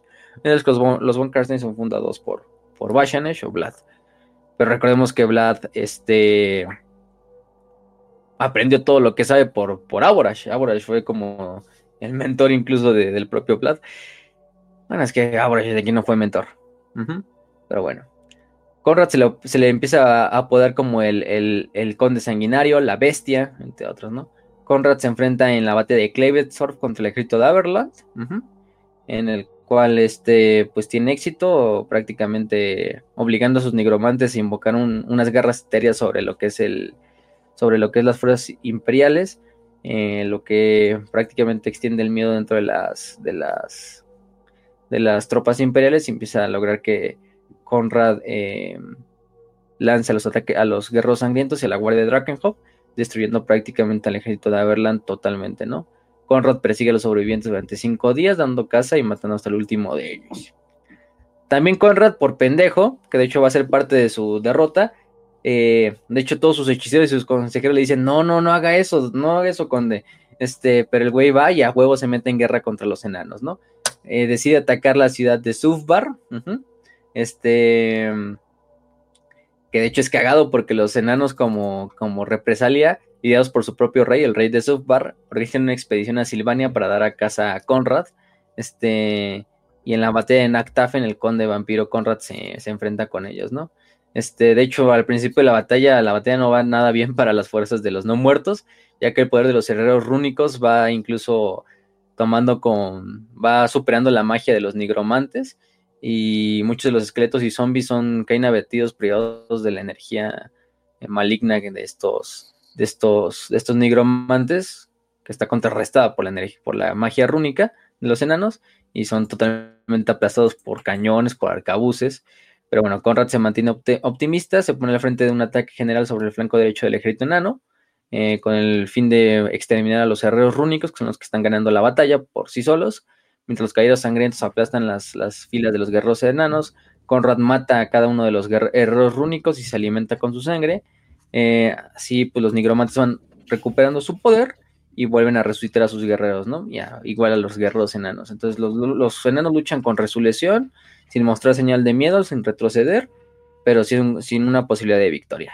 Finalmente, el rey enano de Subbar desafía a Conrad a combate singular, pero en su lugar envía a Wallach Harkon, el gran maestre de los caballeros de la- del dragón sangriento, y Harkon mata al rey enano en un duelo que dura, pues ahí, este, y se alimenta del cadáver del propio rey, del propio rey de Subbar. Ujú. Eh, y pues lamentablemente, aunque los enanos tuvieron gran ventaja, pues sí, sí logran, logran, digo, logran ser derrotados por las fuerzas de, de este, de Conrad en la, en la, en la Pinches batalla. enanos. Dejaron caer la bola en el momento. Sí, pero pues les fue. eh. Después de esto, Conrad, eh, cagadamente, en su depravación, obliga a los tres pretendientes al trono imperial a unir sus fuerzas contra él. Y se denomina la famosa batalla de los cuatro ejércitos, ¿no? Que se celebra cerca de Mindenheim en el año 2100. Ajá. Eh, que de hecho le salió chi- caro el chistecito a, a Conrad, porque de hecho la batalla la terminan perdiendo los, los, los, los propios condes vampiro, ¿no? Eh, en la cual los ejércitos de los tres pretendientes al trono imperial y aparte una fuerza aliada de enanos se enfrentan a las fuerzas de Conrad. Este, lo más claro de esta batalla en realidad no es ni siquiera la derrota de Conrad, es que sino más bien Ludwig, el hijo de Ludwig, eh, este, y Odila Bekland ordenan de forma simultánea el asesinato del otro durante la contienda, lo que termina en sus muertes, cagadamente. O sea, ni incluso ni peleando codo a codo se, se arreglan estos hijos de su puta madre de- del imperio, ¿no? Eh, entonces Conrad eh, atrae a, lo que es Ludwig de Reyland, que era el hijo y sucesor de Ludwig, que era el aspirante al trono desde parte de, la ciudad imperial capital de Reichland, a Otilia IV de Talavekland y a Helmut de Marienburgo, ¿no? Que los decide unir contra él y aparte recibe for, este, fuerzas enanas de los desde de Karaskariak, de Karakadrin, Karagien, Karagnorn y Supar, ¿no? Que aparte buscan vengarse contra, contra Conrad. Eh, sí se logra juntar un ejército muy, muy, muy cabrón. Eh, eh, la verdad es que la, toda la batalla, o incluso los preparativos de la batalla, tanto Ludwig como Otilia se la pasan reclamándose de quién tiene el derecho a comandar el ejército. Simplemente queda como parte de, bueno, güeyes, o sea, mejor este, eh, vamos a luchar codo a codo y hoy no somos ni, ni talaveclanos ni reiglianos, hoy somos imperiales, ¿no? Y, y todos, y, tanto Ludwig como Otilia lo mandan a callar a la verga, ¿no? Este, y asimismo los 13, los 13 declaran señores y comandantes de los cuatro ejércitos, pues que la batalla de los cuatro ejércitos, no contamos el, al, al, ejército no muerto. Y, y pues lo hago es que se empiezan a dar órdenes contradictorias, porque cada ejército está luchando por separado, tanto el ejército enano como el de los tres condes. Entonces, pues la pinche batalla al principio va de la mierda, ¿no? Eh, eh, se, se, encuentran en, en, en Midenheim.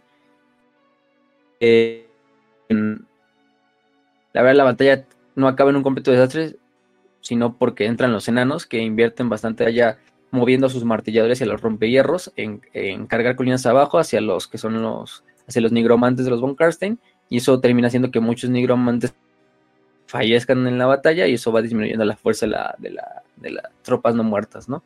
Eh, además de que envían muchos carruajes con lanzavirotes, lanzallamas, cañones órgano, que van penetrando las, las filas de los no muertos pues, pues una tras otra, ¿no? Eh, y aquí viene cuando pues, a, la batalla está casi casi a punto de ganarse, y es cuando Ludwig ordena a sus asesinos que vayan y maten a Ortilia IV, y Ortilia IV va y ordena que maten a Ludwig. Entonces, este... Eh, el problema de, de, esto es que si Otilia la encuentran al poco tiempo degollada ahí en su pabellón, este... Eh, eh, y al poco tiempo también a Ludwig lo encuentran, lo encuentran muerto, ¿no? Entonces, pues el pedo es que eh, eh, la batalla se queda simplemente con los hombres de Marienburgo y con los enanos a la cabeza del ejército, bajo el mando de, de, del conde de Marienburgo. Y pues entre ellos dos, entre lo que es la, las fuerzas de, de Marienburgo y de, de, de, los enanos, logran, logran ganar la batalla, ¿no? Este. Conrad es eh, obligado a retirarse. Eh, este, el problema de esto es que Conrad se tiene que replegar al centro de su de su de su hueste. Y eh, justo en ese momento en el cual la batalla está pues valiendo verga para los para los estos para los no muertos, Conrad de la orden a sus nigromantes de que pongan más eh, de más poder en el, hechizo para que sigan surgiendo muertos y no muertos, más bien no muertos. Y de repente un estallido de sol surge detrás de las colinas de, la, de donde está el ejército de Helmut luchando. Este, y le da bastante esperanza según a los soldados del imperio que dicen que es una señal de Sigmar. Se reagrupan, se lanzan contra el ejército de, de Conrad, que está prácticamente encerrado, si lo queremos ver así. Que en realidad es más que nada de que los matan e inmediatamente los nigromantes los reviven, pero en realidad ya no es que simplemente estén resistiendo, o sea, cada vez que los reviven, pues los, los, los no muertos quedan todavía más puteados y a la siguiente que los revive ya nada más queda casi casi un pinche tronquito ahí luchando, pero entonces es una pinche guerra de desgaste en el cual este finalmente tienen éxito y los no muertos son obligados a retirarse en la batalla de los cuatro ejércitos. Que te digo, quizá lo más conocido de esta batalla no es ni siquiera la, la derrota de Conrad, sino es de que literalmente dos de los generales se mandaron a matarle en medio de la batalla. Pero bueno, eh, y eso es lo que, lo que conocemos como la, la, la batalla de los cuatro emperadores. Mm, claramente, eh, Helmut queda como el único pretendiente al trono imperial, ¿no? O sea, prácticamente dice, no mames, pues le beneficia a este güey. Se reúnen a los condes electores en Aberheim para decidir sobre el tema. Y claramente la única razón que impide que Helmut pues nombrado emperador es que Conrad mmm, lo mató en, en la batalla.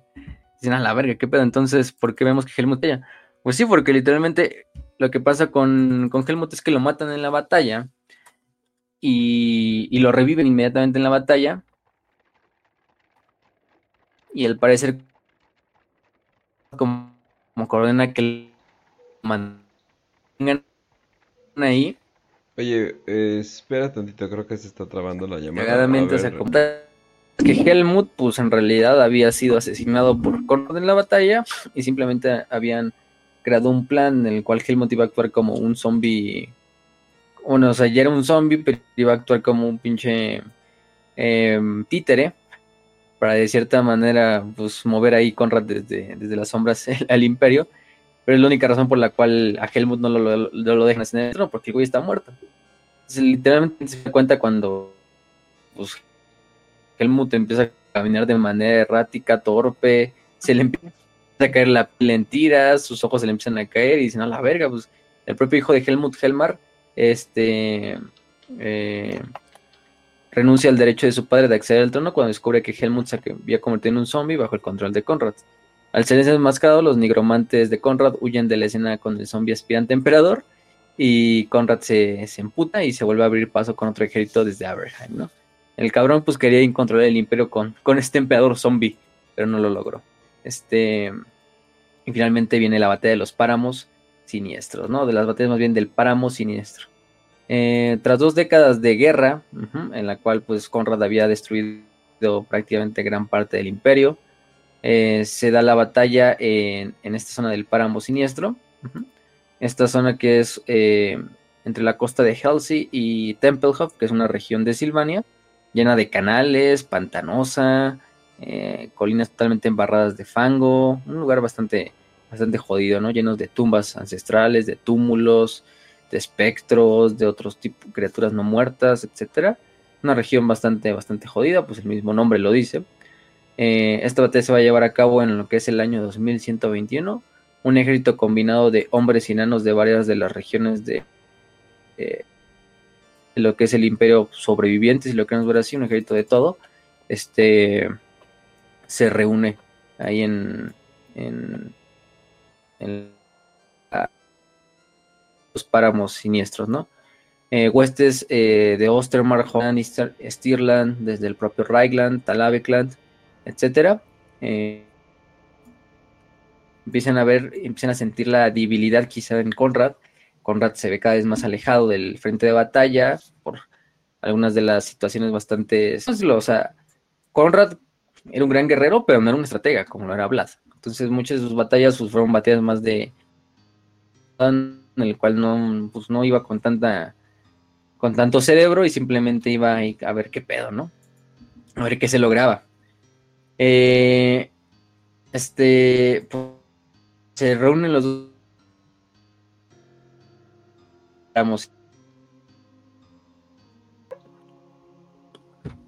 Bueno, estamos en la batalla de los páramos. eh, recordemos que pues un ejército imperial se había unido, un ejército imperial enano más bien, en estos páramos siniestros, que era una región ahí fronteriza entre Silvania y el resto del imperio, para darle frente a, a Conrad.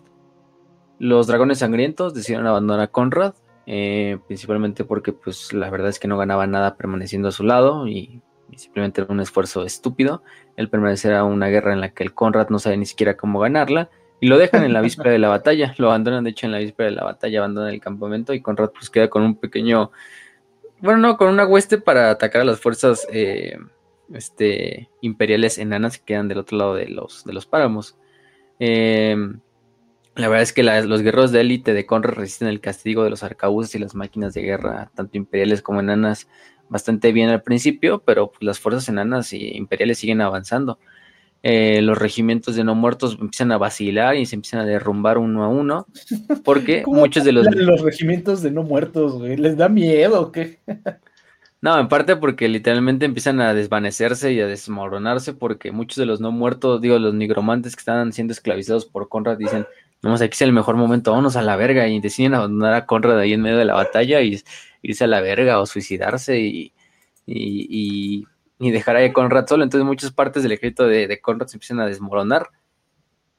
Conrad con lo poco que sabe de nigromancia logra mantener ahí un poquito de, de, de, reanimados a su, a su alrededor, una pequeña porción, un ínfimo pedacito de lo que era su ejército original. Y pues las fuerzas de los vivos empiezan a reagruparse, dando, tomando el, las colinas y cargando con todo tipo de, armas de fuego hacia las tropas de, Conrad, ¿no? O sea, Conrad se ve encerrado en una propia en una marea de carne de sus propios soldados, tratándose de proteger como pueda, ¿no? Finalmente el esfuerzo que le había generado la, la eh, mantener estas huestes vivas, o bueno, de no muertos ahí reanimadas, hace que pues, ya es demasiado intenso para Conrad y Conrad dice a la verga, empieza en ese momento es víctima de un ataque de, psicosis y el cabrón empieza a, deambular por ahí alejándose de la batalla, o sea, sin saber ni, en dónde está, ni quién chingados es. Verga. Y se empieza a alejar de la batalla, su ejército pues se desmorona completamente en, cuando Conrad pierde control. Sí, pues sí, se le reventó ahí una pinche neurisma que tenía y valió verga, entonces empieza ahí a vagar por el puto bosque hasta que llega un enano que se llama Groovebat, que es un héroe enano, quien lo captura, lo agarra, lo mantiene sujeto, y en eso llega Helmar, el, hijo de Helmut, el conde lector de Marienburgo, quien procede a clavarle el colmillo rúnico en el, en el corazón al, asesino de su padre, ¿no? Y entonces Conrad fallece, con esto Conrad es asesinado, el, el último de los Von Karsten es asesinado, aunque el último es entre comillas, y la segunda guerra vampírica termina por fin, ¿no? Y eso mm. vuelve a revivir la, la guerra civil en el imperio, ¿no? Y ahí es ah. cuando regresa el tercero. y ya por última, la famosa tercera guerra vampírica. Cuando regresa Manfred, ¿no? Recordemos, Manfred se había ido. Entonces había quedado otro Von Karstein. Em, entonces recordemos que él había, él había participado en la muerte de sus hermanos, en la muerte de Vlad, entonces todo este es madre. Manfred regresa una vez que escucha de la muerte de, Conrad y se convierte en gobernante de Silvania, pero durante toda una década no hace nada, dejando simplemente que los diferentes pretendientes al trono imperial creyesen que Silvania ya no era una amenaza, que de Silvania ya no iba a salir ningún otro ejército invasor. Entonces, pues hasta cierto punto este plan funciona porque al imperio se le terminó olvidando de que Silvania alguna vez fue una, una, amenaza. Ellos pensando que pues ya no queda un Von Karsten que tenga el poder suficiente como lo había tenido Conrad o Vlad para juntar nuevamente una fuerza de invasión y regresar a lo que afuera a destruir el imperio, ¿no? Eh, eso le permite a, Manfred bastante potenciar sus fuerzas, este, eh, forjar sus ejércitos con poderes nigrománticos, con artes de manipulación, busca vampiros incluso más allá de las fronteras de Silvania, localiza a varios y los hace unirse al ejército mediante soborno, coacción, halagos, tanto no solo otros Von sino incluso de otras. Pues las, pues ahí están las, las estas, las lamias, que las son pues, lamias, morras. Pero así de ándale, tira paro. Contigo, contigo sí puedo, estás bien bonita, mi bofa, ayúdame. Las otras, ay, ya, ay, menso. Se trae así a su Mariana Rodríguez para la campaña ahí electoral ahí en, en Silvania, huevo, una lamia. Este se dedica así a ponerle estampas a los pinches coches de la gente, güey, así calcas. unas calcas matonas. Ir a los, ir a los Oxos, güey, a tomarse fotos con la banda, ¿no? Así. Entonces, bueno, este, pues pasa muchos meses en las tierras incluso más remotas del imperio, reanimando espíritus de guerreros, de campeones, de tumbas y llevándoselos de nuevo a, a este a Silvania y cuando la guerra civil vuelve a estallar dentro del imperio, pues ahí es cuando decides salir, ¿no? En el, en el invierno del año 2132. En la tercera guerra vampírica, también conocida como la guerra invernal, ¿no? Este este que no se esperaba un asalto porque pues nadie se esperaba un asalto en invierno y mucho menos de Silvania, que era una región que aparentemente ya había sido este derrotada, ¿no? Este el ganado empieza a morir de enfermedades pulmonares, eh, todo tipo de ganado nace muerto, los graneros empiezan a estar vacíos, entre otras cosas, ¿no? Los muertos llegan, empiezan a llegar en números infinitos, eh, las tropas empiezan a dirigirse directamente hacia Aldor, matando a todo hombre que se encuentre por el camino y reviviendo sus cadáveres, miles y más miles de cadáveres putrefactos, llenos de huesos o con armadura todavía incluso puesta, se reúnen dentro del ejército de Manfred incluso otros espectros que no son parte ni siquiera de, reanimados como fantasmas, como espectros, greats, eh, todo tipo de formas incorpóreas, también se levantan en, en, gritos para servir al ejército de su maestro de Manfred, todo tipo de bestias de la noche, ya dijimos tumularios, este, necrófagos, eh, horrores de la cripta, algunas bestias como los Bargate, los Bargulf, entre otras cosas, ghouls, eh, incluso vampiros Strigoi, que ya es otro pedo que también a la verga. Entonces, pues, bajo esta nueva amenaza, las diversas provincias vuelven a dejar al lado sus diferencias y se vuelven a unir otra vez contra un ejército von Karstein. El tercero en esta ocasión, ¿no? Una alianza frágil, pero que pues, les iba a permitir sobrevivir con cierta esperanza a la guerra invernal. Este. Lamentablemente fue una guerra de, de retroceder constantemente eh, Manfred cosecha victoria tras otra, derrotando a varios ejércitos imperiales, este, que pues, se reclutan rápidamente, de muchas veces de levas, de campesinas que ni siquiera experiencia tienen en la batalla, eh, ni siquiera de tropas estatales. Entonces, pues es una mega putiza la que le están dando a los imperiales, ¿no? O sea, pues ¿cuándo no? Entonces, este, un día estás en tu granjita, bien a gusto, güey, preparándote para el invierno y de repente llega así un, güey con su rifle y órale, güey, vas a pelear contra los no muertos, súbete. Y tú te quedas de cae. sí.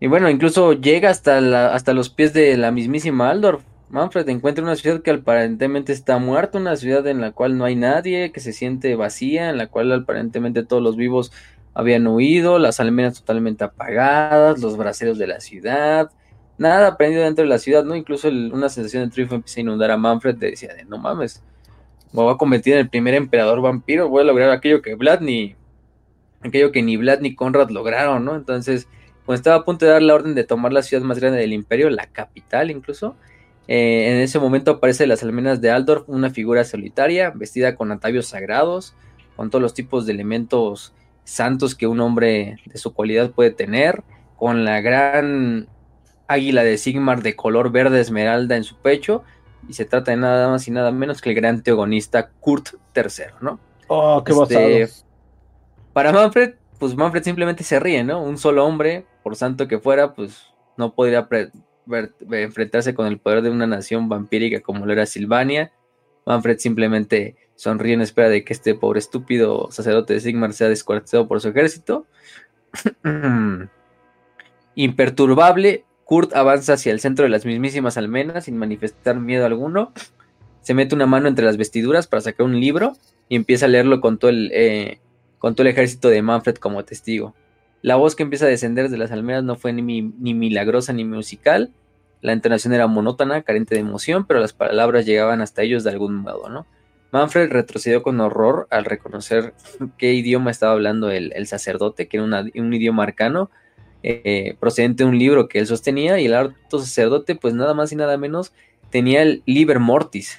El Liber Mortis que recordemos lo habían recolectado del campamento de Vlad en aquella ocasión en la cual le dieron muerte en la, en la batalla de Reichland y lo habían encerrado dentro de lo que es el, el, templo de Sigmar, que si no recuerdan el Liber Mortis es quizá la mayor fuerte de, de conocimientos nigromantes de todo el viejo mundo, no fue escrito por Nagash, pero se basó en algunas traducciones de fragmentos de libros de Nagash, esto fue escrito por Frederick Van Hall, aquel nigromante del que dijimos que descendía ese cazador de brujas que, que, que dio muerte, de hecho, a uno de los von Karstein, ¿no? Entonces, eh, lo que empieza a hacer este Kurt es recitar un hechizo que viene dentro de ese libro que se llama el, hechizo de, el gran hechizo de la desunión, ¿no?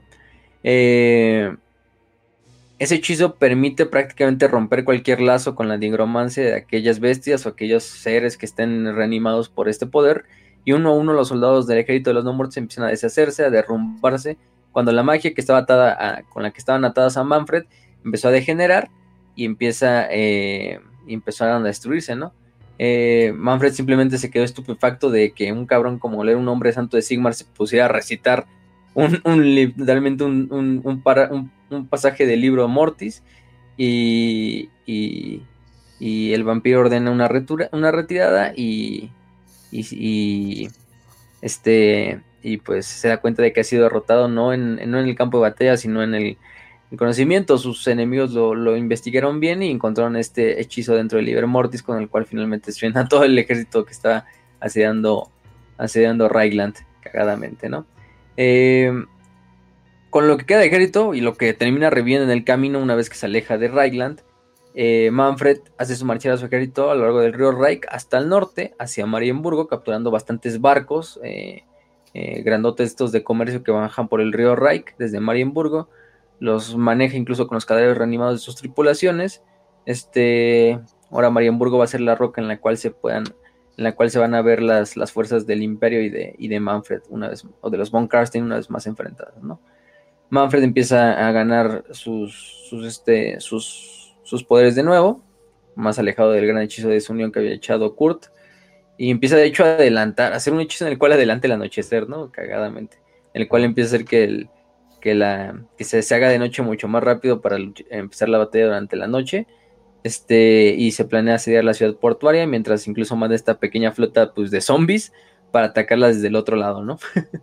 Las fuerzas de Marienburgo son comandadas por Sirius Grime, un general experimentado y veterano de muchas batallas, y también un aliado que los, con el cual Manfred no, contaba que los imperios iban a tener a su lado, un, un mago alto elfo llamado Finrair. Este, los altos elfos en esa época habían establecido una colonia comercial en la ciudad de Marienburgo, por lo que una compañía de altos elfos había iba a ayudar en la defensa de la ciudad. Aparte de que este Finrair era un gran hechicero alto elfo, Obviamente no al nivel de Teclis ni nada de ese estilo, pero pues era un gran hechicero elfo, ¿no? De hecho, creo que era, de hecho, fue pupilo de Teclis. Entonces, eh, eh, pues también estaban listos para defender lo que era la ciudad. Entonces, eh, Manfred lleva a cabo la, batalla. El primer asalto es rechazado por las fuerzas de Marienburgo y los aliados elfos, en el cual incluso el Finreyr decanta bastante la batalla por sus poderes de, de, la hechicería del cielo y todo este desmadre que trae consigo. Manfred manda construir máquinas de guerra, catapultas, este, eh, todo tipo de bestias de asedio para intentar penetrar la ciudad, pero el mismo Finrayr va este, desarticulando cada una de estas este, máquinas de guerra con sus poderes eh, de hechicería de, alto elfo desde lo lejos y aparte contrarrestando los poderes nigrománticos del propio Manfred. Y esto que estamos hablando de que Manfred es quizá también de los más grandes nigromantes, pero pues también para que vean la escala de poder entre un hechicero alto elfo y y un, y un hechicero de cualquier otra raza, ¿no? O sea, y además de ser un pupilo de Teclis, que Teclis de por sí, pues, también, este, de los goats de la, de la magia en Warhammer.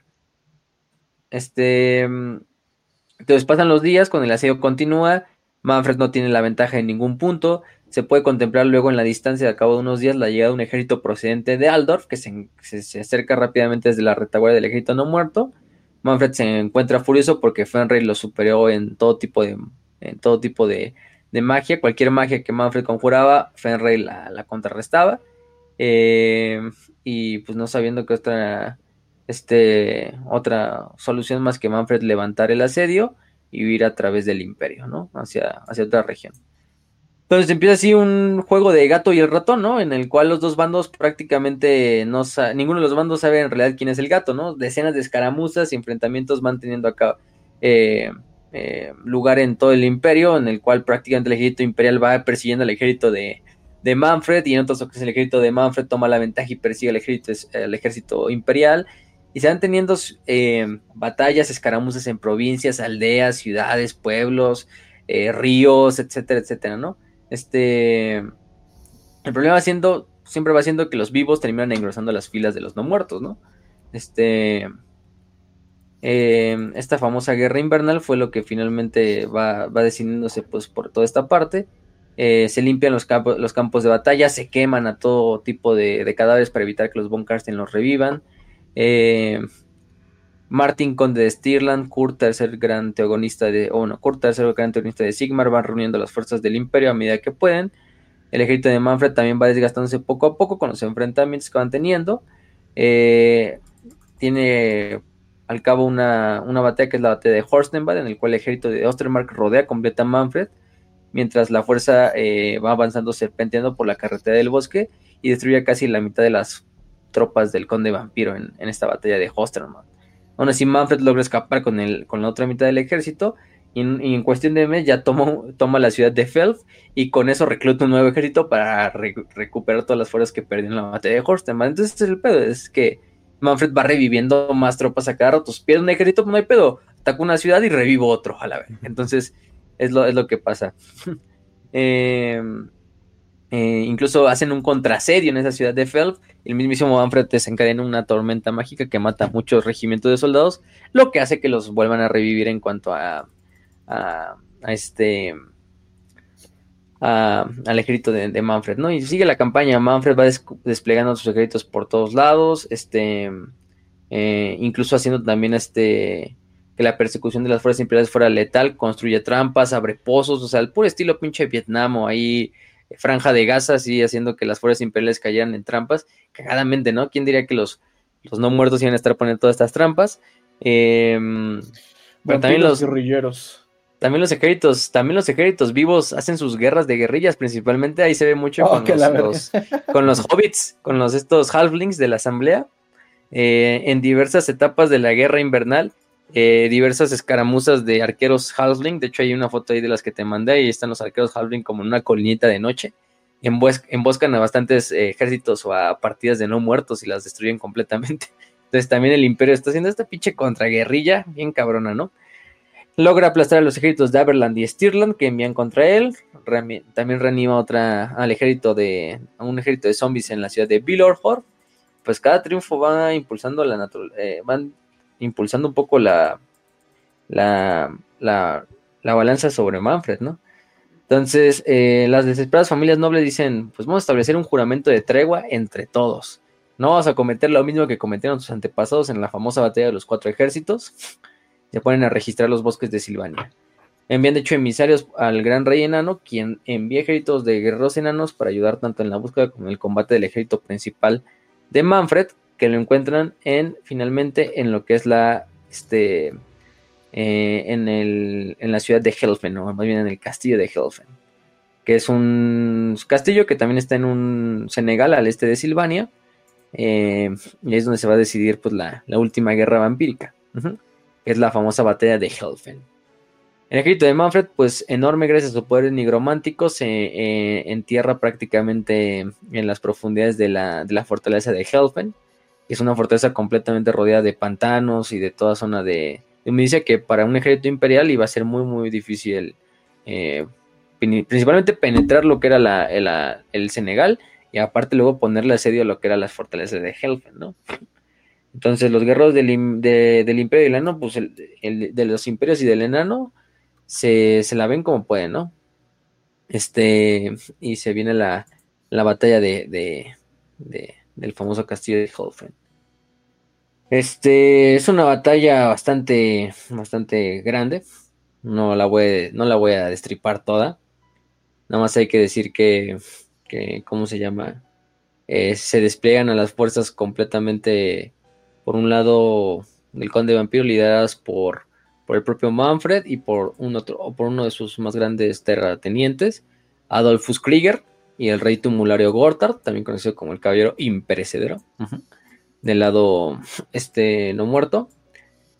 Y por el lado, eh, del lado, ¿cómo se llama? Este imperial tenemos de líderes a, Kurt III. También tenemos eh, a Axel Brand, archilector de Tal, que es prácticamente como el representante de los de los estos de los sacerdotes de Tal. Y al frente de todo el ejército tenemos a este, al conde elector Martin de Stirland, que va a ser el comandante en jefe, si lo queremos ver así. Y va a ser el comandante en jefe de la hueste de los vivos. Y pues empieza la, guerra, ¿no? Manfred hace el primer ataque, él envía una fuerza de avanzadilla sobre el flanco derecho con jinetes esqueléticos, con todo tipo de, de, guerreros de, de, esqueletos quienes primero las hacen frente son la Guardia Negra de, Osland, que con sus grandes espadones llevan a cabo la primer, el primer, aceptar la primera la primer carga de las fuerzas enemigas. Eh, la Guardia Negra tiene bastante éxito en rechazar una tras otra de las cargas de, las fuerzas de, Manfred y hacen contraataques con arcabuces y pistoleros, con el cual bastante destruyen a muchos de los, de los tumularios que envía Manfred, ¿no? Entonces, una y otra vez la caballería no muerte intenta atravesar la línea de la Guardia Negra, pero una vez tan, otra tras otra son rechazados por la, por la Guardia Negra, ¿no? Eh, además de que son otros regimientos de grandes espaderos. Martin de Stirland observa la batalla desde su caballo para ver cuál es el siguiente movimiento de Manfred y lo interpreta bien, ¿no? El conde vampiro prepara sus fuerzas para lanzar otro ataque contra el flanco izquierdo. Este, lo que hace Martin es esconder a un regimiento de guardias negros esperando tras lo que son una, como un grupo de granjas que están cercanas para que los, este, eh, este, intentar buscar el mayor tiempo posible para que el flanco izquierdo resistiera, porque sabía este Martin que el flanco derecho iba a ser el más fuerte, pero el flanco izquierdo iba a quedar bastante debilitado y era el que Manfred iba a atacar después para intentar romperlo por ahí, ¿no? Entonces a las 9 en punto, eh, los exploradores le informan a Martin que una gran fuerza de enanos, bajo los estandartes de Cara Kadrin, Subbar y Karas Kariak, han marchado durante toda la noche y que vienen a reforzar lo que es el flanco izquierdo. O sea, como anillo al dedo le cae el refuerzo de los enanos en el flanco izquierdo, ¿no? Eh, Martin les envía saludos, les promete lealtad a la bandera enana y les dice, ustedes protegerán el flanco izquierdo, ¿no? Y los, los enanos dicen, pues sin pedos, nosotros aquí defendemos el flanco izquierdo. Tú tranquilo, este, pa, le dijo, tú tranquilo. tú tranquilo, nosotros, no, chambear. Tú descansa, papito. Y este, Manfred pues no se la ve, dice, no mames, pues ya valió ver, ahora los no están custodiando el, flanco, el flanco izquierdo, que era el flanco que quería utilizar como, como, como, como punto débil de las fuerzas de, de Martin. Los enanos empiezan a formar cerca, a cierta distancia del ejército del imperio, usando los árboles como cobertura. Manfred eh, decide dividir el ejército aliado a la mitad, es decir, abrir una brecha entre ellos. Decía, pues bueno, finalmente hay que tomar hay que dividir el ejército de Martin como sea. Entonces lanza una fuerza y también decide atacar principalmente a las granjas que están cubriendo a la Guardia Negra, que es la Guardia Negra, recordemos que este regimiento de grandes espaderos que hasta el momento había hecho gran, gran, parte de la defensa imperial, ¿no? Em, entonces envía todo tipo de carros esqueléticos, lobos de batalla, levas de arqueros campesinos, no muertos, todo este tipo de, de, fuerzas y las envía hacia el flanco izquierdo donde están las guardias negros eh, en las granjitas, ¿no? Los guardias negros se alzaran heroicamente y se presentan como objetivo. Los no muertos cargan hacia ellos. Este. Y pues la verdad es que es una, una. Una, la verdad, mucha, una masacre. O sea, esos mil guardias negros hacen una buena defensa, pero con todos estos carros y toda esta caballería, pues muchos de ellos fallecen así cortados de la pierna por debajo de la rodilla por estos carros, aplastados por, por estos carros, pero sí te logran destruir bastante. Es una victoria para los no muertos, que no va a durar mucho. Los enanos salen del bosque de repente entre gritos, del bosque le daño a, las, a, las, a, las, a la aldea y se despliegan apresuradamente para evitar que las fuerzas de, de Manfred puedan hacer un pisa y corre, ¿no? Los guerreros del clan cargan con espadas, arcabuceros eh, y hachas enanas destrozan cráneos, costillares, todo lo que tú quieras.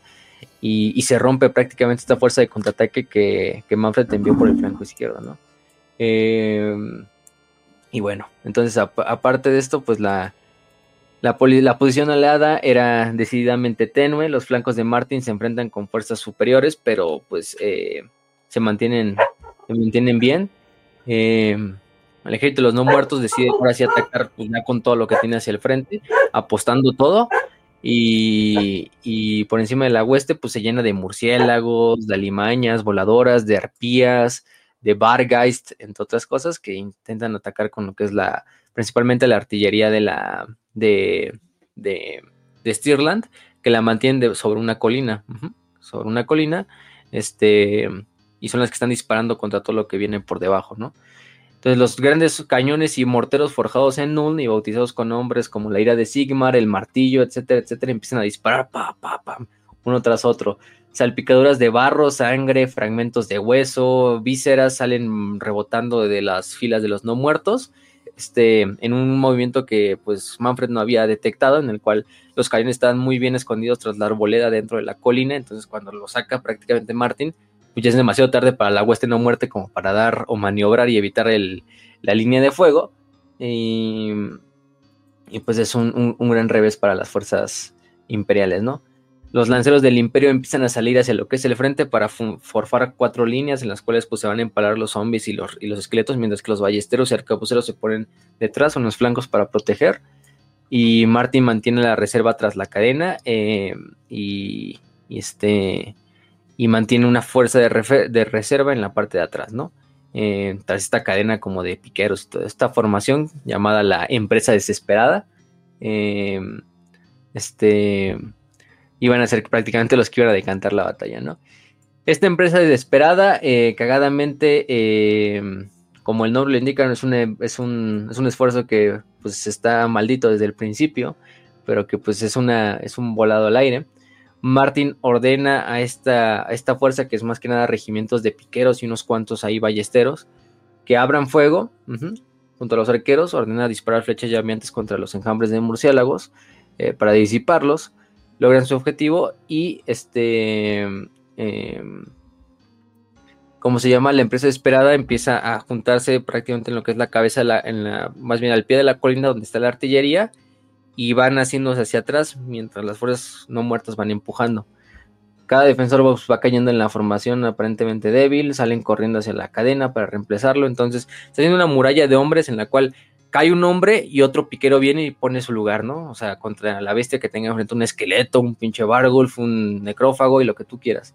Este, lo que hago es que pues esta pinche empresa esperada parece que está casi siempre al borde de la destrucción y se vuelve a reformar. Pum, pum, pum, Manfred, este, eh, dice, no más, pues esta pendejada qué, ¿para qué manda este güey estas pinches tropas que nada más vienen a, Para que vean que se Esos, esos güeyes siempre tenían la ventaja de que los matan y reviven, güey. Y el día que se las aplican a ellos, ahí sí ya se ponen a chillar.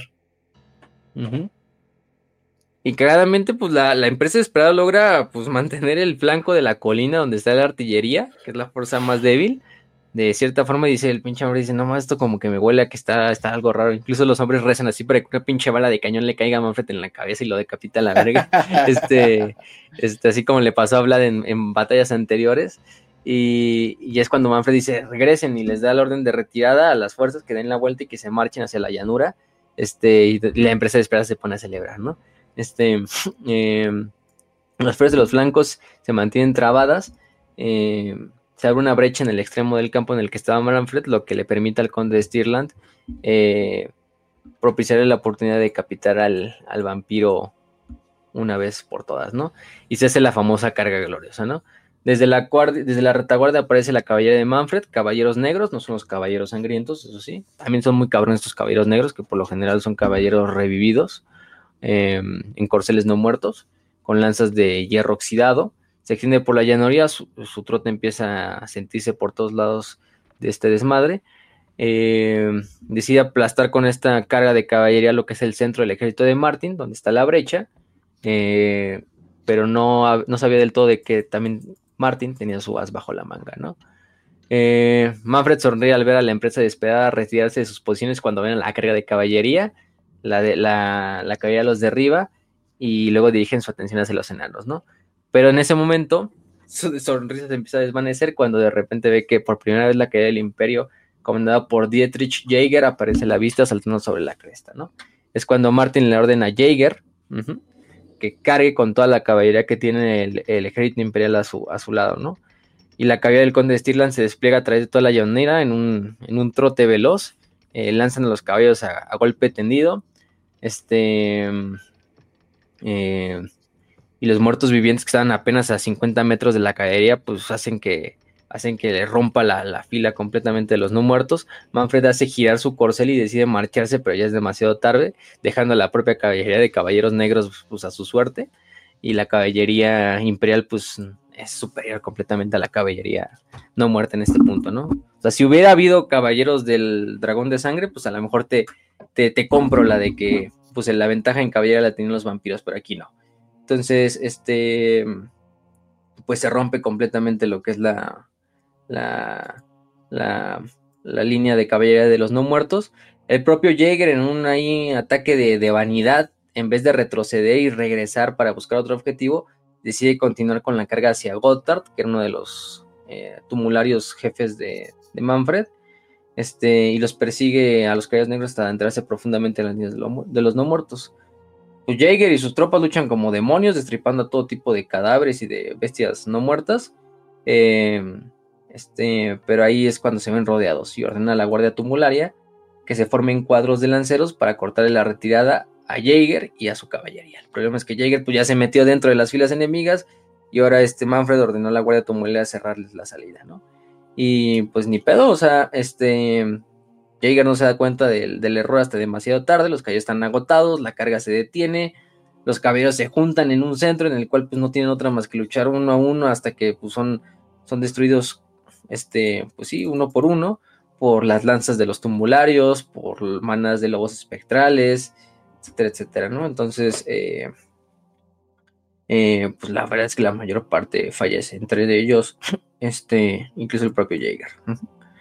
Eh, Martin pues ve como Jaeger hizo su, caga, su, su cagada ahí de intentar regrupar a... de hacer este ataque a lo, puro pendejo. Eh, e incluso Martin les ordena a, las, a la artillería disparar hacia este centro para intentar pues pues eh, abrirles un camino a, los caballos para hacer, la, para hacer una retirada.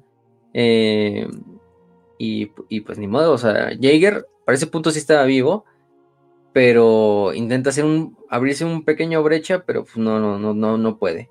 Este, Jaeger es derribado por una flecha en la espalda y pues fallece durante la, la batalla. Eh, finalmente Manfred observa cómo los caballeros, eh, que los pocos caballeros que logran escapar, pues van hacia, hacia allá. Le ordena la guardia de los túmulos, eh, con retaguardia que ataque a lo que es la, el resto de caballeros sobrevivientes y se extermina completamente a la hueste de caballeros de, del imperio, ¿no? eso sí, Martin tenía en reserva una segunda fuerza de caballeros de la Orden de la Divina Espada, liderados por el propio gran antagonista desde Aldorf y la infantería de Reichland. Este, eh, principalmente intentando luchar contra, listos para luchar contra el caballero imperecedero Gotthard, que era del ejército de Manfred. Martin ordena a un explorador que transmita órdenes a este batallón y el gran antagonista Kort recibe las órdenes de Martin y comprende que, les pida a la, orden de la divina espada atacar a la fuerza no muerta por la izquierda cuanto antes y empujarlos hasta el centro del campo de batalla. Este, y bueno, sabiendo Martin que sus generales están bien entrenados y que los hombres saben lo que tiene, lo que se espera de ellos, eh, eh, sabiendo que se corre bastante riesgo, pues se lleva a cabo esta última fase de la batalla, ¿no? Martin despliega la infantería en su mayoría veteranos espadachines y alabarderos en el centro. Este, él se coloca entre ellos prácticamente siendo la parte central, la, cuchilla central. Los, les da un discurso inspirador y les concede valor y, este, y carga hacia, hacia lo que es el frente, hacia lo que es el grueso del ejército no muerto, ¿no? Eh, delante de la infantería eh, coloca a los escaramuzadores, arqueros, ballesteros, milicias de compañías libres, pistoleros, detrás a los espadachines y a otros tipos de larvaderos, a otra línea de infantería de lanceros y piqueros, y en el flanco izquierdo pone los caballeros restantes, y a la, a la derecha este, pone a los estos, ¿cómo se llama? Los herreruelos, que son prácticamente pistoleros a caballo, eh, que son jóvenes nobles del imperio. Eh, este, por su, por su parte, Manfred se entera de la llegada del gran antagonista, los caballeros de la Divina Espada y las tropas de Aldorf. Y este, sabiendo que el gran antagonista puede traer otra vez el Liber Mortis y utilizar otra vez el, hechizo del. El hechizo que había utilizado antes para destruir al ejército no muerto, eh, Manfred decide que la situación exigía una acción rápida, ¿no? Se le ocurre que si los flancos se habían resistido hasta ese momento era en gran medida a causa del, del desatino del conde de Stirland. Resulta obvio que el hombre había citado en los flancos a la mayor parte de las tropas y él había estado librando la batalla con la falsa idea de que Stirland era más fuerte de lo que en realidad era, y de que había mantenido una fuerza en reserva fuera de la vista. La llegada de, de Kurt III le decía lo contrario, ¿no? O sea, las fuerzas imperiales tenían todavía bastante reserva, en especial los caballeros de la Divina Espada, que era una orden completamente de caballeros, pues no era, el tiempo era de vital importancia, ¿no? Si acaba con el liderazgo de Stirland, pues se podía ganar la batalla y principalmente con el sacerdote, ¿no? Este Manfred, eh, este, vuelve a, con el rabio del ojo, ver a este pinche destacamento de la empresa desesperada que está al otro lado del campo, forma su ejército en regimientos, ordena sus fuerzas que se aproximen al avance y concentrar todo su peso en el centro con el objetivo de abrir un agujero en la línea enemiga con un martillo y lidiar, y lidiar con los flancos desde atrás. Este, que fue un error fatal, que de hecho le costaría la batalla a Manfred, porque es justo lo que Martin esperaba, ¿no? Porque viene la fase la doble envolvente, ¿no? Entonces la infantería no muerta avanza con Manfred tomando posición a la derecha, en los flancos cabalgan todo el resto de caballería esquelética, de lobos espectrales. Martin ordena a la caballería que ataque cuanto antes y los caballeros cargan contra los lobos. Obviamente, pues los guerreros esqueletos y los caballeros esqueletos y estos lobos no tienen mucho éxito contra esta caballería pesada imperial. Este, mientras los herreruelos y los herreruelos los van abatiendo con las pistolas.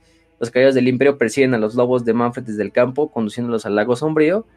Con esta victoria Martin estaba cada vez más confiado, pero sabía que era que solo una cosa podía ganar la batalla y era encargarse de la caballería pesada de Manfred, que eran los caballeros negros que todavía se mantenían ahí. La infantería no muerta pues estaba casi encima de ellos en el centro, los hostigadores disparaban con lo que pudieran de proyectiles hacia lo que era la, la orden enemiga, la infantería no muerta va cayendo una tras otra, este, sobre la delgada línea de espadachines, no hubo carga, simplemente los hombres marcharon hacia la línea imperial, la presión fue enorme, la línea consigue aguantar el grueso de las fuerzas de zombies, de esqueletos y todo, y empieza a retirar organizadamente, empieza a sucumbir, pero eh, lentamente, ¿no? Se va retirando un poquito más, mientras Martin nos va alentando con palabras de, desde el centro, ¿no? Eh, al ver esta aparente debilidad de la línea, Manfred envía a más no muertos al centro para aumentar todavía la, presión y abrir una, pues, una brecha. Se se amontona aún más, la línea del imperio empieza a desplazarse alrededor de los bordes. Los caballeros negros finalmente luchan, matando a todos los ballesteros y alabarderos eh, de, los, de los flancos interiores. Y los muertos vivientes empiezan a ser atraídos todavía más hacia lo que es el centro, ¿no? Em, la cadena de trueno, que es la colina donde estaban las, la, artillería, empieza a abrir fuego desde el, desde el lugar elevado hacia los estos, hacia los, hacia los niveles de las líneas no muertas.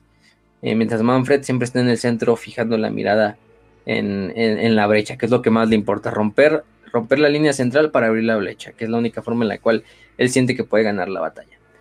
Martin escucha de repente una, una, trompeta y es cuando se da la señal, que más trompetas responden a la llamada, y de repente los hostigadores y la infantería pesada cargan desde detrás de las filas delanteras, caen sobre los flancos de los muertos vivientes en un envolvente, una contraenvolvente, los muertos vivientes incapaces de moverse se habían obligados a luchar en tres frentes en el centro.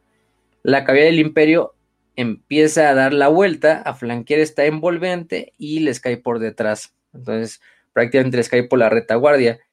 Les hacen una doble envolvente, por eso se llama este, este episodio así, la doble envolvente en la cual pues el ejército de Manfred se ve totalmente rodeado, ¿no? Este, lo que hizo Martin fue obligar a Manfred a extender más su línea, a juntarlas todas en el centro, pero descuidar los flancos con tropas que tenía escondidas, como en estos espadachines pesados y la caballería de la divina espada, que terminan haciendo este, pues esta doble envolvente y encerrando al completamente al ejército de, de, Manfred, ¿no?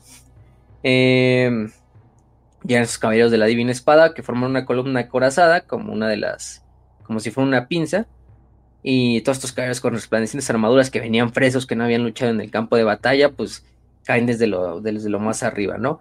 Eh, cantando juramentos a Sigpar, oraciones, eh, entre otras cosas. Incluso se ve que el, del calor de la batalla y de su pinche fe, la pinche nieve alrededor de ellos empieza a fundir a la verga. Los caballos de guerra, pues caballos pesados caen en contra de la hora de los no muertos.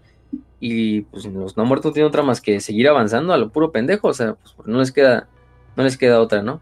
Eh, Manfred, este, eh, eh, siguen, siguen tal cual. Pues no tiene otra más que seguir luchando hacia el frente, intentar abrir la brecha y pues, intentar atacar a, a, Martin. con todas las llamas rugiendo a su alrededor, Corter es el gran antagonista de Sigmar, le hace una señal a todo el flanco izquierdo para indicarle que ha llegado el momento de abandonar la defensa y avanzar ladera abajo con el fin de cerrar otro frente o en el, en el terreno central, ¿no? Eh, al otro lado del campo de batalla, en el flanco derecho, se repite la señal, tres notas de trompeta para indicarle a Kim Brandt, al mando de la reserva, que cargue por el flanco derecho. Entonces, prácticamente hace una caja, una caja como de seis lados alrededor de toda la fuerza de, Manfred, ¿no? Pues Manfred ya dice, no mames, esto está por la verga. Eh, pero logra ver con claridad que la estrategia de Martin es envolver al ejército de no muertos en una pinza y aplastarlo, ¿no? Eh, y bueno, finalmente eh, eh, la confusión se hace, presente entre las filas de, criaturas del ejército de Manfred, principalmente los necrófagos, los lobos, no tanto entre la infantería no muerta, que pues en realidad no saben ni qué pedo que está pasando. mientras tanto, el círculo imperial, piqueros y lanceros empiezan a avanzar por el fango para formar los dientes de la mandíbula que empieza a devorar a los, a los no muertos por el centro. Kurt hace avanzar la divina espada por atrás. Los caballeros van cabalgando, prácticamente haciendo que los no muertos se quemen a su alrededor con estos cánticos y estas hechicerías eh, en nombre de Sigmar que se van aventando. Eh, Martin ordena a los fusileros, cañoneros, arcabuceros y pistoleros de lo alto de Helfen que comiencen también bombardeos sobre el corazón de, las fuerzas de, de, Manfred. Es una puta masacre, en una puta masacre este, lo que está sucediendo. Y bueno, finalmente se cierra la trampa. Manfred, atrapado en el centro, pues expresa el pánico. Eh, no era una emoción con la que estuviera familiarizado y con la que no están muy familiarizados muchos vampiros, pero pues finalmente empieza a sentir miedo cuando ve que la, que la batalla está a punto de ser perdida, ¿no? Este... Eh, eh, y entonces, eh, pues dice el, el, cabrón, se da cuenta de que también los sacerdotes de tal estaban uniéndose al círculo. Era su canto lo que penetraba por las cavidades de los cadáveres en busca de sus almas y lo que hacía que prácticamente muchos guerreros no muertos fueran, fueran, fueran destruidos simplemente por los cantos de los sacerdotes de tal, que hacían que prácticamente sus almas fueran liberadas del hechizo del nigromante y fueran o subieran pues prácticamente al, cielo, si lo queremos ver así. Este, entonces empieza a ser un pinche halo de luz sagrada alrededor de incluso de, del ejército de Manfred, que va prácticamente como empujando y a medida que va avanzando este halo azul, va prácticamente purgando de, de la nigromancia a los cadáveres, ¿no? Y a los, y a los no muertos. Este, incluso el mismo teogonista Kurt III va comprendiendo la tarea y va haciendo invocaciones, alce los brazos hacia el cielo para implorarle a Sigmar que interceda con Mor, el dios de la muerte, para que interceda por las almas, este, y que rompa los lazos que sujetan a estos no muertos con Manfred y con su voluntad. Y pues, verga, no mames, este. Em, y cagadamente, en la última parte de la invocación, cuando sale de la boca de Kurt, se hace un milagro. Muchos no muertos, que habían sido como purgados por este hechizo de Tal y de Sigmar que se había generado, vuelven a revivir, pero con sus ojos iluminados por una luz, pues que hasta cierto punto se ve santa, ¿no? Y entonces soldados no muertos empiezan a luchar en contra de los soldados no muertos de, Manfred. Y es así como si crearas pinches zombies de Sigmar a la verga. A la verga. Porque, literalmente Kurt lo que dice es de deja morir a estos hombres como guerreros. O sea, deja que encuentren la paz en, sus, en su muerte como guerreros y no como prisioneros de un vampiro, ¿no? Entonces, prácticamente pinches zombies y, esqueletos empiezan a luchar así entre ellos, así porque prácticamente. hecho eso este, antes. entonces, pues no, es verga, o sea. Incluso empiezan algunos soldados empiezan a llorar así del milagro que están miedo de no mames, qué pedo. Este, el ejército democrático pues empieza a disminuir, ¿no? O sea, los pocos que se quedan básicamente alrededor de, de son los únicos que se mantienen su poder nigromántico todavía fuerte, pero este, em, pero a medida que cae cada soldado estos soldados santos o estos soldados revividos por Sigmar, se ve así como si en el momento en que cae un, pequeño, un pequeño espectro se levanta como de su, de su cadáver y, asciende, o sea, como si fuera su pinche alma que ya descansa por fin. Este.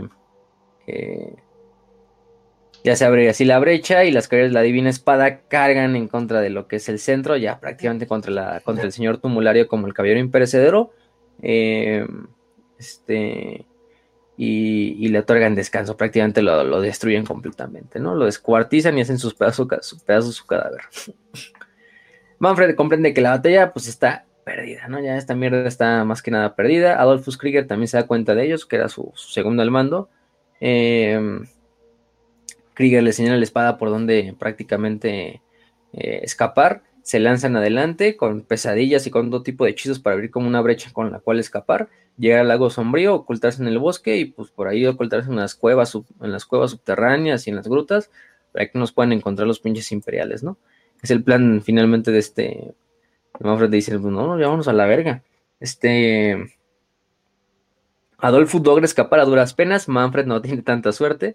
Este, prácticamente el ejército de, de, de Stirland se, se junta en una marea de carne, una marea de carne viva para intentar impedir que, que, Manfred escape, o sea, literalmente hasta el punto de que eh, muchos caen ante, la espada de Manfred, pero finalmente le dan muerte al, caballo de, Manfred. Manfred simplemente se cae, gime de, dolor, de que quiere escapar, corre, cae, mata a algún cabrón, vuelve a caer, se, tropieza en la nieve. Este. Eh, Martin acaba de derrotar a la guardia funeral del vampiro, del vampiro, lo derriba con su colmillo rúnico, este, con el, martillo, el, el, colmillo rúnico, este, y, bueno, em, lucha contra, contra Manfred. Manfred no teniendo otra más que pues dice, bueno, ya me quedo, al menos me chingo a este cabrón. Em, finalmente el conde lector sí sufre bastantes heridas, pero logra derribar a, a, Manfred con su espada rúnica y le parte el cráneo con, en dos con la espada. Entonces prácticamente eso le da muerte a Manfred von Karstein. El cadáver de Manfred eh, es tan... El golpe que le da en la cabeza es tan potente que literalmente el cadáver de Manfred sale volando como tres metros y cae de espaldas al pinche lago. inundando el, cadáver, el lago con su pinche sangre maldita. Y pero bueno, el, cuerpo se pierde al, poco tiempo, no, no, no, y de logran luego encontrar sin agua a toda la comunidad, así de chale, era nuestra única fuente de agua dulce y ya la contaminaron con vampiro. Exactamente, y pues no, pues, eh, no, logran encontrar el, la, la verdad es la, la, la, este, el cadáver de, de Manfred, no lo encuentran nadie, desaparece completamente de, de la faz de la batalla. Pero bueno, se gana. Se gana una vez más la, la batalla. Se gana la tercera guerra vampírica. Se le da muerte a otro Von Karstein. Vale, verga, ¿cuántos, cuántos más van a faltar? Pero bueno, la, gran, la ciénaga se cobró un gran número de vidas. Bastantes soldados fallecen, eso sí. Esto, pues no, eso es obviamente. Y se da fin a las, a las guerras vampiro, ¿no? Se derrota a los Von Karstein como tal. Triunfó el bien. El príncipe Martin reclama todas las tierras de Silvania como parte de sus dominios por como, como victorioso. Nadie discute ese derecho porque pues lo, consideran como digno por haber matado al conde vampiro y asume el control de Silvania, ¿no? Y se mantiene como conde elector hasta su muerte. Martin muere pacíficamente de, anciano, ¿no? Este, pues con aquella victoria los ciudadanos del imperio declaran finalmente la, la amenaza de los condes vampiras Condes Vampiro, perdón, destruida para siempre. Pero bueno, el miedo con ellos sigue existiendo. Silvania forma, empieza a formar parte de Stirland oficialmente, aunque digamos Silvania sigue siendo una realidad, una provincia que está abandonada por el imperio, es decir, como un esfuerzo pues, eh, fallido, ¿no? O sea, nunca se pudo reconstruir Silvania, ni reformar, ni quitar toda la nigromancia de la tierra, ni a todos los vampiros, porque bastantes vampiros siguieron viviendo, entonces Silvania básicamente el imperio como que la abandonó está como, como un protectorado de Stirland, pero está abandonado. O sea, el imperio no la usa para nada. es una tierra ya marchita por él. La influencia de los, de los estos, sí, de los, de los vampiros. Que de hecho eso va a permitir que pues, en el futuro vuelvan a pulular los vampiros, ¿no? Este, eh, siguen existiendo y se venga el regreso de Manfred von Karstein y en el fin de los tiempos el de Vlad, ¿no? Pero bueno, eso ya es otra historia, pero por el momento Mm, historia de, las guerras vampíricas se da muerte a tres von Karstein, cada una liderada por uno diferente, Vlad la primera, Conrad la segunda y Manfred la tercera, ¿no? Les da muerte a los tres, pero pues su legado, su, su, aquellos besos de sangre que habían pasado a sus descendientes, van a permanecer dentro de las tierras de Silvania y va a ser una tierra para siempre maldita que pues por el resto de los días del imperio se va a asociar completamente con los condes vampiro, ¿no? Y que de hecho mm. finalmente va a terminar regresando a sus manos en, los últimos años del imperio. en el reinado de Karl Franz y en el fin de los tiempos. No hay pedo. Ya nada más pinche entiérrenla en cal a la esa chingadera y ya. la de cal esa mierda y ya. Este siempre funciona. Seis años después ahí ponemos una iglesia, no hay pedo. No, no, no se va a corromper para nada. va que va. Exactamente. Ok, entonces ese sería el final, ¿verdad? Exactamente, pues por eso terminan las guerras vampira. Por ahora, como dice bien. Mm, va que va. Bueno, entonces eh, les dejamos las 5 de 5 eh, para el siguiente. Más que nada porque si tenemos mucho de preguntas de, de Warhammer, bueno, de 40k. Entonces mejor para, para, uno de, para uno de 40k. Todavía no sabemos bien bien, tal vez hacemos uno del fin y la muerte, eh, parte 2 o no sé, dependiendo de, dependiendo de lo que, de lo que quede. Ahí ahora sí que nada más nos falta ponernos de acuerdo en eso. Y pues ya saben, eh, estamos en Spotify, en YouTube, en eBooks Eh, de hecho, me acaba de llegar un correo de Anchor que al parecer ya no estamos en varias plataformas, pero no por nosotros, sino porque Anchor fue comprado completamente por eh, Spotify y ahora de hecho ya ni siquiera se llama Anchor, se llama eh, Spotify for Podcasters. Entonces, eh, les recomendamos seguirnos en YouTube, Spotify o eBooks si nos eh, siguen usualmente por esos lugares. Y dicen, ah, chinga, ¿dónde se fueron? Pues aquí nos fuimos. Hay muchas aplicaciones que de todas formas agarran feeds de podcast, o sea que no se preocupen usualmente usualmente van a continuar, pero nada más eso, eso les quería decir. También nos pueden apoyar por Patreon, por YouTube. Intentemos nuestra comunidad en Telegram. Ah, no suban cualquier cosa que luego Telegram nos regaña y dice, tienen demasiada piratería y nosotros no es cierto, ¿cuál? y Facio tiene que mover una varita mágica y decir, Shush, no, aquí no hay nada. Salvarnos a todos. sí, pero muy, muy buena, muy buena onda de Telegram hasta eso, ¿eh? Muchas otras plataformas dirían, adiós grupo. Si nos dijeron ahí, nada más borren las, las chingaderas y vamos a hacer que nada pasó. nada más mandanos este código de que ya las borraste y ya ahí te desbloqueamos el grupo. Un verdadero shakedown eh, mafioso. Así de que tú nada más pretende que no pasó nada, ok.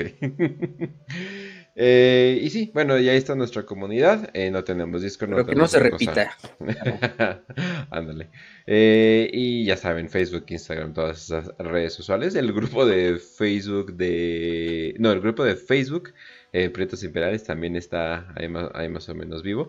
Entonces ahí cualquier cosa, pues ahí estamos. Entonces vamos a reunir preguntas y en el siguiente episodio ya hacemos, ya les contestamos todas las preguntas que llevamos guardadas. Eh, inclusive si tú, sí, inclusive tú, Brandon Puga que ya nos hiciste una pregunta para hacerlo.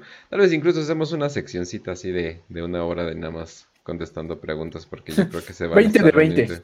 Ándale, ¿por qué no? Las 5 de 5 originalmente eran en 5 minutos, recordemos. De hecho, 20 de 120. Para que duren las dos horitas, Muchas cosas han cambiado desde el primer capítulo. Sí, recuerda, no hay que hacerlo en programas más de una hora. Sí, esa era la regla, de que ya vamos a estar a la hora, hay que acabar el programa. Pero bueno. Eh... No mames, si lo hiciéramos de una hora, güey, todavía estaríamos hablando de, de los Ultramarines, güey, de quiénes son los Ultramarines. Ándale, no, sí, estaríamos en eh, cómo hacer un Space Marine todavía. Así de, bueno, en este episodio vamos a ver dos órganos. y nos vemos. nos vemos para el siguiente. Pero sí, y ahora sí que es un gustazo hacer este programa. Y pues eh, prepárense que estamos aquí todo diciembre. Kill, despídete. Ah, no, pues un gustazo siempre. A mí en lo personal me gustan un chingo los capítulos de fantasy. Este no fue la excepción, especialmente porque vimos pues, una campaña. Me mama cuando hablamos de campañas. Y hasta eso estuvo chido que no hubo como Deus Ex Máquina, ¿no? Vimos al Imperio, pues así, ya rifarse cabrón, güey, a los enanos también, así, rascarse con sus propias manos. Entonces, pues sí, fue un excelente capítulo. Y pues, como siempre, un gustazo verlos. Ahí me encuentran en el grupo de, de Prietos Imperiales. Ya no voy a prometer cosas porque la neta no las cumplo nunca. Pero bueno, van conmigo, platiquen y ya si algo se da, este, nosotros les avisamos ahí por medio del canal. La siguiente semana, un 24 eh, horas de stream seguidas de Kill Em All, sí, como no, aquí yo lo estoy prometiendo por el como chingado. me van a ver ahí durmiendo. Este, y qué más.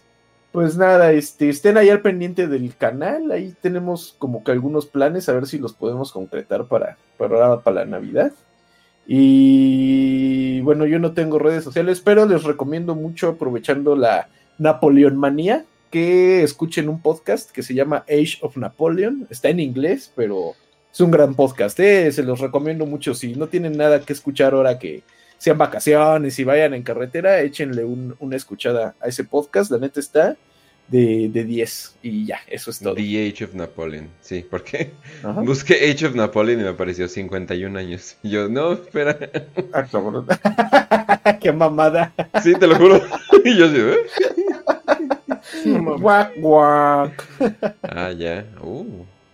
Lo hizo, lo hizo un güey fan, nada más. Everett Romach. Ay, Dios mío. No sé, creo que sí, güey, no, pues. Ese güey nació para ser historiador. Por... Everett, historiador, sí. Everett Romach. son historiadores. Historiadores así mamones, así de, ah, hoy vamos a hablar con el historiador de la Universidad de Kansas sobre títulos Ah, de deuda verga. en la Francia del Renacimiento. Pero, güey, está muy bueno, o sea, sí es muy entretenido y, y muy histórico, con mucho valor educativo. Como la película, ¿no? Ajá. Imagínense la película, pero todo lo contrario. Ah, sí, sí, sí. Ah, ese, ese, ese cabrón, la neta, sí. De hecho, pues, ¿qué pensaban? ¿Que iba a ser buena la película? No mamen. O sea, Pues sí, güey. Yo sí pensé. pero pues el director hace, ha- hace palomeras. La última que le quedó chida, chida fue la Eh, eso de, fue la de Gladiador. Y eso que muchos dicen, de, de que muchos le dudan varias cosas en la de Gladiador, pero es como que... eh. Es que, ¿sabes cuál Mejor, fue el pedo, güey? vean Ajá. la de Waterloo, güey. La gente que no la conozca, la de Waterloo del seten- de los 70s, que es una pinche coproducción, creo que es italo-soviética, una mamada así. Este. Ah, esa sí es una mamada de película, ¿eh? Tan solo la, la recreación de la batalla de Waterloo. ay, si quieren ver una buena recreación de batalla de Waterloo y no como la de. La de Napoleón del de- Napoleón de la que acaba de salir.